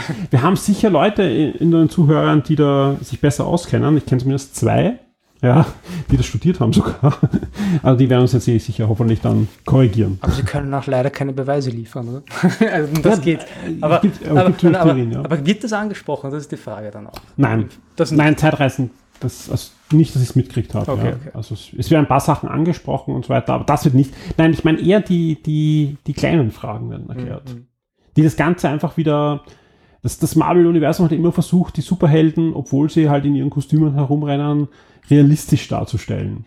Ja, so dass man sagt, okay, okay das, das wirkt trotzdem, obwohl das ja alles so super abstrus ist, ja, äh, glaubhafter als in anderen Filmen. Ja, und das schaffen sie wieder. Ja, dass sie einfach diese, diese Fragen, ja, und dann einfach die, die, die, die Charaktere sind einfach extrem lebensecht. Es fängt an bei Dante May und hört bei, bei beim Happy auf und, und das ist einfach, das ist super, das ist schön. Und dann wurde ja im Trailer das Stichwort Multiversum angesprochen, aber da kann man auch nicht viel darüber erzählen, ohne zu spoilern. Ne? Ja. nein, das, das hat gar nichts drüber. Also, nein, also, nein. Da, da hörst du mir gar nichts jetzt, weil das einfach, das wäre ein Spoiler. Nein, Und das, also, freut euch auf den Film. Da wird viel angesprochen in den Trailern, auch versteckt. Und es wird im Film dann noch viel, viel mehr angesprochen. Und da kommen, also, kein Spoiler, keine Angst, ja. Äh, ich springe jetzt, ich übergehe jetzt die Frage und komme zu der Mid- und End- End-Credit-Szene. Auch da, ich, er hört jetzt keinen Silber von mir, was man sieht, keine Angst, ja. Die sind fantastisch. Ich habe eh schon geschrieben. Für mich sind das wahrscheinlich die besten End Mit- und End-Szenen in den Marvel-Filmen. Das heißt was, weil die hatten echt sehr, sehr gute. Oder zumindest einige der besten. Äh, ja. Es bei, und vor allem beide. Es ist nicht irgendwie so, sag, okay, die erste ist sehr gut, und dann könnt ihr eigentlich das Kino verlassen, weil die zweite ist jetzt nur noch keine Ahnung was, ja. Das ist fantastisch. Ja. Also die erste ist so, dass sie, da passieren mehrere Sachen. Also die erste dauert auch ziemlich lang. Ja, die erste ist eigentlich eine Weiterführung des Films. Ja, also einfach eine zusätzliche Filmszene. Die hätte man auch am Ende des Films zeigen können, weil die, die geht in der hundertstel Sekunde weiter, wo der Film endet. Und da passieren zwei Dinge und beide sind what the fuck. so anders kann man es gar nicht. Also beide sind, äh, also das eine ist, ist vor allem what the fuck und das andere werden viele von euch da draußen abfeiern. Viele von euch draußen abfeiern. Also ich bin mir sicher, also ich, ich war in der Pressevorführung. In der Pressevorführung wird nicht geklatscht, da wird nicht geschrien, sondern alle sitzen ruhig da, weil es einfach peinlich ist. Weil wir, sind, wir, wir arbeiten da, ja. Und glaub, bei der Szene haben vier Leute aufgeschrien. Ja, interessanterweise weibliche ähm, Journalistinnen. Aha. Aber nein, das ist, das ist, kein, das ist wirklich kein Hinweis. Äh, Nein, Dor kommt nicht vor. nein, ja. ja. Ja, also so. Ich denke an was anderes. Ich sage eh Ja. nichts. Ich, ich habe nur einen Gedanken jetzt gehabt. Ja. Und also es ist auch es ist wirklich kein Spoiler, kommt jetzt nicht drauf, ja. Und die zweite Szene ist sehr wichtig für die Zukunft des Marvel Cinematic Universe. Also alle, die gesagt haben, ah, nach, der, nach, nach Endgame gibt es überhaupt keinen Hinweis, wie es weitergeht. Ja, weil es gibt diesen Spider-Man-Film und da bekommt ihr auch da gleich zwei Hinweise in dieser Szene. Also auch die Szene ist extrem ergiebig. Ja, da würden sie aus der Szene zwei Szenen machen, ja. Mit, mit echt schönen Sachen. Also auch die, die feiere ich komplett ab, diese Szene. Die ist einfach so grandios, ja, anders kann man es gar nicht abfeiern. Also das, das ist super. Das heißt, Ganz den, toll. Das heißt, den Film darf jeder, auch, auch jeder, der jetzt kein großer Spidey-Fan ist, nicht verpassen. So. Ja, man kann den Film sogar sehen, ohne jemals einen Marvel-Film gesehen zu haben. Mhm. Ja, weil, ja, weil dann, dann ignoriert man halt, dass diese Kinder jetzt drei Jahre nicht da waren, ja, und, und bekommt einen wirklich guten Spider-Man-Film. Das ist das Schöne. Das ist eben nicht der Film, der, der alles definiert, das machen diese Endsequenzen nachher, sondern er bekommt vor allem ein bodenständiges Spider-Man-Abenteuer. Ja, also wirklich, und obwohl er Weltreise, das ist einfach so her, es fühlt sich einfach an wie ein, ein guter Trade-Back in äh, Dan Slots bester Zeit. Mhm. Ja, also so bin ich, bin ich rausgekommen aus dem Film, ja, und, und, und habe nur äh, gleich mehreren Leuten geschrieben, what the fuck, ja, ihr müsst euch diesen Film anschauen, ja, was einfach fantastisch ist, ja. Also wirklich, es ist sicher der Marvel-Film, der, der, der mich bei der Pressevorführung in den letzten Jahren am meisten begeistert hat. Ja, das, das ist wirklich, wirklich ein guter Film. Jetzt machst du es schwierig, dann Ja. auf die paar Tage. Ja, genau. Nein, also wie gesagt, ich, ich habe auch wirklich niemand gespoilt bis jetzt. Also echt niemand, weil einfach da das vor allem, gefühlt, ja, wenn ich dir nach Endgame dich angerufen hätte und dir verraten hätte, wer bei Endgame stirbt und wie er ausgeht, hättest mich zwar gehasst, ja, aber es hätte den Film weniger verdorben, als wenn ich dir jetzt diese Sachen erzähle. Interessanterweise. Gefühlt für mich. Ja, weil die einfach so viel anders sind, ja. Weil bei Endgame hast du halt die Helden gehabt, ja, und okay, wer stirbt, wer stirbt nicht. Und schlagen sie im Umschluss. Die Sachen waren am Raster, ja. Aber bei dem weißt du halt gar nichts. Du hast gar keine Ahnung von irgendwas. Ja, weil der, der Trailer sagt halt gar nichts. Und da wir heute über diesen Trailer gesprochen haben, handlungsmäßig, weiß ich auch, ich habe euch nicht gespoilt da draußen. So, ich glaube, Das war's. ja, nein, es tut mir leid, ich weiß nicht, meine, meine Kino-Reviews, die spoilerfreien, sind immer furchtbar, äh, weil ich einfach totale Angst habe, euch da irgendwas zu verderben. Ich bin aber guter Dinge, dass ich euch nicht verdorben habe und freut euch auf das äh, Spoiler-Review von mir dann in, in ein paar Wochen. Ja, wenn, wenn ich mit Alex podcaster, ist hier schon der Termin angesetzt. Also ihr bekommt Pi mal Daumen Mitte Juli den nächsten Game 1 und da werden wir dann auch spoilen. Mit Hinweis natürlich, wer noch nicht gesehen hat, dann. Und ja. Gibt's von dir noch irgendwas? Ja, momentan eigentlich nicht, außer ja, vielleicht, wer sich mal abkühlen kommen möchte in Stimmt. der Hitze. Ja, du kannst es bestätigen. Ja, also es ist wirklich, es ist äh, heute der 1. Juli, der wahrscheinlich einer der heißesten Tage ist in diesem Jahr. Also mir ist der heißeste bis jetzt und wir hatten ja einige nette Tage hinter uns gerade, ja. Und ich hatte schon wirklich Angst, weil ich wusste das nicht, dass du eine Klimaanlage hast und du hast eine Klimaanlage und habe schon überlegt, hey, soll ich gleich die Getränke vom naheliegenden Supermarkt mitnehmen und, und, und irgendwas, aber das war nicht notwendig, weil es echt schön kühl ist. Also könnt ruhig im Sommer da vorbeikommen. Und du hast immer offen, sagen wir vielleicht außer Montag Genau, außer Montag. und Sonntag, aber es ist Klar, ja. F- Äh, von 11 bis 13 und von 14 bis 19 Uhr und Samstag. Also ich habe jetzt die Mittagspausen verlängert äh, von 13 bis 14, nicht mehr 13.45 und Samstag habe ich jetzt neue Öffnungszeiten 10 bis 13 und 14 bis 16 Uhr. wir verlinken natürlich die Homepage und die Facebook-Seite und ja, hoffen, dass viele von euch den Weg daher finden. Es zahlt sich echt aus. Also es ist echt ein, echt ein cooler Shop mich und, freuen, und ja. ist um einiges cooler als beim letzten Mal noch. Also was mich sehr, sehr erfreut. Da. Immer cooler. Alexis, vielen Dank für deine Zeit. Gerne. Ja, wir haben heute am Montag aufgenommen, wo du ja normal zuhörst, oder einen Urlaubstag geopfert für den Podcast. Vielen Dank. Und wir hören uns hoffentlich in ja, ein, zwei Monaten wieder Ja, beim nächsten. Comic-Podcast. Mal sehen, was ja die Comic-Con als für uns bereithält. Mhm. Natürlich. Passt. Bis zum nächsten Mal. Tschüss. Ciao.